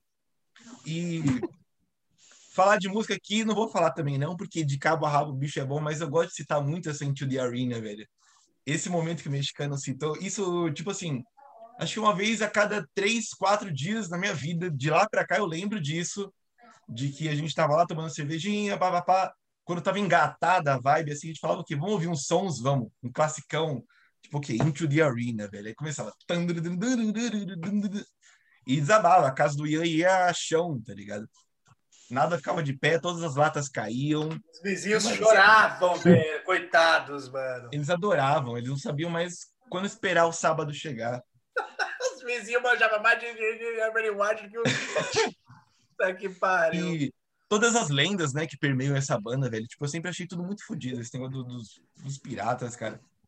Sou maluco por essa banda aí, mano. Rolf Kasparek, que maluco legal, apesar dele ser um chatão, né? Mas eu, eu, sigo esse mesmo sonho que o mexicano falou do proletariado, de um dia, quem sabe, velho, ver. Quem sabe ver o Running Wild, né? Será que a gente merece? Será que nossa existência, nossa permanência nessa mortalidade aqui merecia um trem desse? Eu acho que sim, cara. Sei lá, vai embora. Maravilha, mano. Vamos lá, galera. Porra, mano, Running Wild, Port Royal, fase de transição aí do Running Wild, né, velho? Você pega, mano, os três primeiros álbuns, você vê que o, o Rolf, o Carlos Pareca, ele tinha uma vibe de voz um pouco mais, era mais era um drive trabalhado mais pro agressivo, era mais potente, era mais a partir do nada. Eu sou muito curioso para saber o que, que era. Eu não conheço nenhum fã de Running Wild da época que acompanhou a banda desde o início, saca? Porque eu sou muito curioso para saber o choque que foi para todo mundo que conhecia o Running Wild, do Gate Purgatory, do Brandon Exile do Wonder Jolly Roger, de repente ver um disco meio melódico, assim como o, Running, como o Port Royal, saca? Com as linhas vocais, velho, é ali que, que na verdade, ninguém ia ter uma noção de que o Rolf Kasparek era um puta vocalista, filha da puta, velho. Até sair o Port Royal. Ninguém sabia disso, velho. De fazer uau! Não, de cantar, de cantar daquela forma, velho, com aquele alcance vocal, com aquela segurança, tá ligado? Um, ter um diafragma daquele, velho, puta que pariu, mano. Você cantar, pegar uma música com, com o Port Royal, Conquistadores, velho, com aquele refrão, que o cara. É, é tudo no tom alto. Ele, não, ele canta a música, o refrão, ele não para de cantar, velho. É muito diafragma, mano. Você tá louco. Enfim, Running Wild, velho, também é uma banda de extrema importância, assim, na minha vida, porque ela, puta, me lembra tanto momento bom, velho. Era, vou, vou, vou bem rápido, assim, resumindo aqui, mano, em, na minha fasezinha aqui de 2003, naquela parte de transição de roqueiro para headbanger, tá ligado? Quando eu finalmente falei, não, não, não, não aceito mais rock, velho, agora só quero metal. E aí eu colava numa balada metal daqui, velho, da Alemanha, tá ligado? E os caras colavam altos sons, mano. E pra mim é, é, aquela fase, sabe aquela fase fudidaça de descoberta, mano? Eu lembro de três bandas assim, que eram três bandas, não, tão, não eram Iron Maiden, não eram Megadeth, saca? Não era uma banda tão grande. E foram três bandas que fuderam muito com a minha vida dentro desse período, início de 2003, e que descambou nessa, nesse rolê que eu ia, tá ligado? Uma delas era o Testament, velho, que eu comecei a entrar na discografia do Testament, fiquei doido. Outra delas era o Manowar, que eu comecei a absorver um pouco mais da música do Manowar, comecei a entender um pouco mais. E o Running Wild, velho. Running Wild? Rolava Conquistadores, tá ligado? E, tipo, toda noite rolava Conquistadores, velho, e a galera ficava bangueando lá no meio, e eu, puta, esse som é foda, velho, mas não vou lá banguear porque eu não conheço. Eu ficava, com as idiotices que a gente tem quando é moleque, tá ligado? Na mais metal. E eu ficava com vergonha de perguntar pro DJ, tá ligado? Que porra de música é essa? Porque eu queria pegar ela, queria saber que porra era essa. Até um dia que eu tava bebaça, eu falei, ah, não, vai tomar no cu. Aí eu, que música é essa do Running Wild, mano? Ele, Conquistadores, Conquistador, falou mais esquisito assim, ah, é aquela em português. em português, é espanhol, tá ligado? Mas... Não, pior que isso, meu, isso rolou aqui também. Mesmo, mano. Aí eu, puta, eu falei, nossa, se fuder, mano. Aí que depois fui pegar o conhecimento do Port Royal.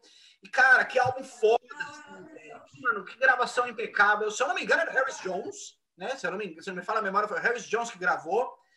Uh, e assim, mudando toda, como eu já comentei antes, né? Mudando toda a vibe estrutural do Running Wide para uma coisa totalmente nova, por esse lado, comparando a, não diretamente com o Crimson Glory que a gente comentou. Mas o Running Wide também tem um lado teatral, velho.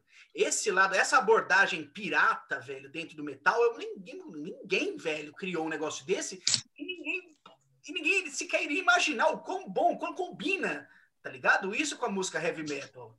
Eu lembro outra coisa que eu lembro, até os bagulhos de Orkut, na época que tinha a comunidade lá do Running White, apareceu um maluquinho lá, velho. Ô, oh, Running White é a trilha perfeita pro filme do, do Piratas do Caribe, do Johnny Depp. Eu nunca vi um maluco ser tão metralhado na minha vida, velho. Os caras xingaram tanto.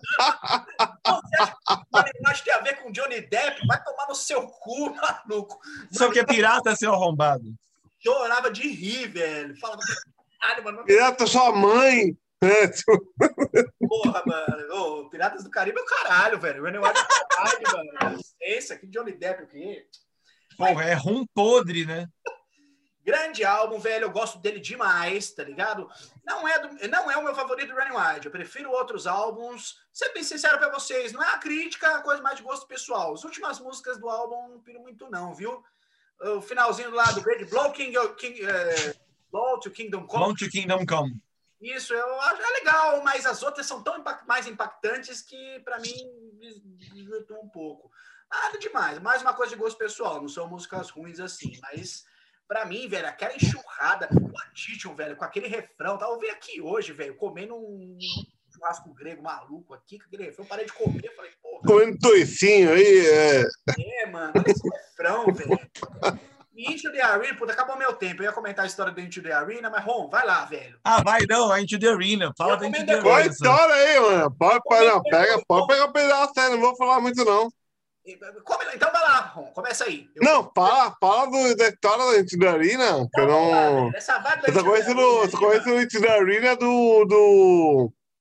Caralho, mano, aquele pau lá do... Razer X, não.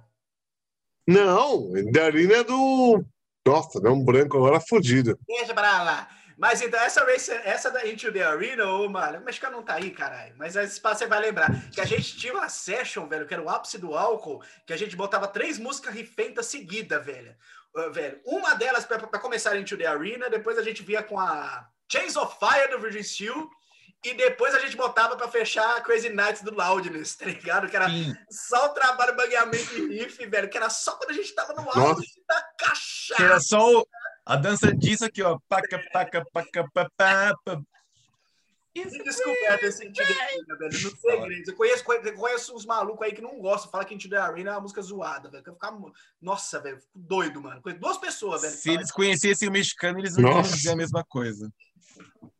Conclua, Ron, o que você achou do Port Royal, velho? O que eu achei do Port Royal? Não achei nada. Cara, é... eu não sou fã, fãzão, assim, do Runaway. Eu não sou super... Tipo assim, eu sou... Eu gosto, mas eu não sou aquela pessoa fanática por Runaway e tudo mais. Eu acho um disco foda, mas, cara, é, é, assim, eu vou tentar entender por que que Hannah White é tão, assim, é... por que vocês gostam tanto de Hannah White, cara? Eu queria entender, de verdade mesmo, a pergunta é isso. Por que, que vocês Você gostam tanto de Hannah White? É muito bom! Não, não. Não, é de verdade, assim, tipo, eu tô falando, tipo, o Hannah White é ruim. Longe disso, muito longe disso eu acho foda, mas eu queria entender, tipo, por que é tão foda, assim, porque tem tão, tipo, tão fissurado, assim, ano mais, lá. De verdade, sério mesmo. Eu gosto do White, mas eu não acho que é uma banda, tipo, pra mim, não, a banda é tipo assim, tipo, sei lá, seja tão foda pra parar o trânsito, pra parar, sei lá. tipo... Mas e o Porto Royal? E o isso. Esse álbum? Não, Porto Royal é do caralho. Mas mesmo assim, eu não acho tipo, um disco tão. Não acho. De verdade mesmo. Eu achava que o A cara do Ian, a cara do Ian tá Eu incrédulo. ia tecer Tá, elogio aqui, eu tô em choque, velho. Não acredito. Não me leve a mal. Eu gosto. Eu acho foda. Mas eu não acho aquela coisa, tipo, absurda. Tipo, vamos lá, vamos parar Você não tudo. ergue as mãos, que nem o. Ian falou assim. Você não ouve Running Wild com a mão pro alto, que nem o Ian falou. Né? É, eu acho que assim, um, para mim, pelo menos, não tem aquela coisa, aquela, tipo, aquele ápice do disco fodão e sei lá. Eu não sei, eu não sei, realmente eu não sei. Tipo, é um disco bom? Óbvio. É foda o disco, mas pra mim não é aquele disco top eh, do metal assim. Ah, bota aí seu, sei lá, top 10 discos. O Renuage não, não estaria na minha lista. Na minha lista, na minha lista. Né? Não sei, na de vocês pode estar, mas na minha lista não está. Eu nunca fui muito fã de Renuage. Eu acho o disco bom? Acho. Mas não é disco que eu colocaria na minha lista, tipo, no top 10. Enfim. Gozado, é uma coisa, não. Mas é uma coisa, mas é uma coisa estranha, assim. Por exemplo, tipo, eu sei que o Renuage, eu sei que é uma banda foda. Não, eu sei que, tipo, muita gente gosta. E. e- Mas é um negócio assim, tipo, não sei, não, não me. Sei, é uma banda que, pra mim, não me inspira muito, assim, pra, porra, caralho, que banda fodida, não sei o que lá, vou morrer por essa banda. Creio muito. Não, acontece isso, tipo. Mas iria no Enfim. show se tivesse? Oi? Iria no show se tivesse? Será no show? Eu É. iria no show. Eu iria no show. Se eles chegassem em Santos com um navio, assim, tocando. 300 reais, Ron. Você pagava 300 reais pra ver o Running Wild? 300 reais? Nem fodendo. É mais barato. Não, Sério, você não pagava 300 pra ver o Running Wild? Tá bom. não, É verdade. porque eu que o Gasparov lá, o bagulho lá, não, não anda de navio, não anda de avião, não anda de porra nenhuma. Eu não vou pagar pra ele andar de avião, é porra nenhuma. É, o cara tá nem aí pra gente. É de verdade, é sério mesmo. O maluco lá anda de avião, tem medo de tudo lá, não vou lá. Não, pode pagar. Se ele tem, eu também tenho medo, né? Foda-se. Eu também tenho, mas se eu recebesse um milhão de dólares para fazer um show, eu ia. Ele não. Amigos, terminamos, concluímos o Round Table Forever, velho. Ron, meu muitíssimo obrigado por participar aqui com a gente, velho. Valeu, mano. Marlon, seu doido. Valeu. Ó, ó, ó, olha daí. O que, que é isso aqui? O que tá acontecendo? O que você tá vendo? O que que tá acontecendo? O que que tá acontecendo? Grande Marlon, obrigado aí, velho, por dar seu tempinho de edição para De trabalhar. nada, velho. Eu que agradeço sempre, sempre, sempre. Ó, a segunda vez foi menos difícil do que a primeira. Eu gostei muito mais, velho. Ó, vocês na 38º devem já estarem os mestres dos mestres dos mestres dos mestres. Por isso que eu os louvo, por isso que eu os edito. Eu os vos amo e eu os vos vos vuses. Isso fala besteira, só bobagem, só opinião dispensável, tosca. Mas eu E força relógio. Olha o sorteio! meus amigos, vamos para o sorteio. Olha o Haribo doido, velho. Vamos que Que sorteio. Tava de boleta aqui, mano. Para- É o sorteio da roleta, é do próximo ano, Rony. Tá tocando a música do peão da casa própria agora, nesse vai momento. cair. Opa, A opa. música do peão. É um papelzão, velho, caralho. Opa, tá ao contrário. Ih, meus amigos, vamos manter. Você ganhou uma farinha! Ê, farinha! Vamos manter anos 80 aí, galera. Só que a gente vai voltar um pouquinho antes, viu? Pra 1983. Uau, Aê? o ano, do meu irmão. Próximo ano, meus amigos. Esse é bruto. Esse é bruto. Complicado. O que, que tem? 8-3? Eu, 8-3, não português. Oh, uma coisa, eu 88 foi o ano que eu nasci, por isso que eu tenho um apego com os discos desse ano. Um apego extra que eu tenho com outros discos, tá ligado? De 88 eu tenho um negócio assim, não sei. Eu gosto dos 87 também pra caralho. Deve ser uma vibe parecida. Esse é o negócio. Desse tamanho. Você, você nasceu em que ano, Ron? 8-2. Ô, você agradeceu a minha presença, mas você não agradeceu a presença do Ron aqui, ô louco. Ninguém é? Eu? Não. Você, o host, the host. Claro que eu agradeci, velho. Você falou só de mim, você não falou do Ron. Você obrigado, tá Ron, por ter vindo Tá com doidão. todo esse negócio, com todo esse trem seu, todo esse seu carisma. A- Agradeci você, Carisma. não, Ron. Olha o carisma. O carisma. Agradeço de novo. Luz. Luz Clarita, Luz. Clarita. Obrigado, meu amigo. Valeu, galera. Valeu pela presença e vamos concluir Valeu. o Table Forever. Adiós! Adiós!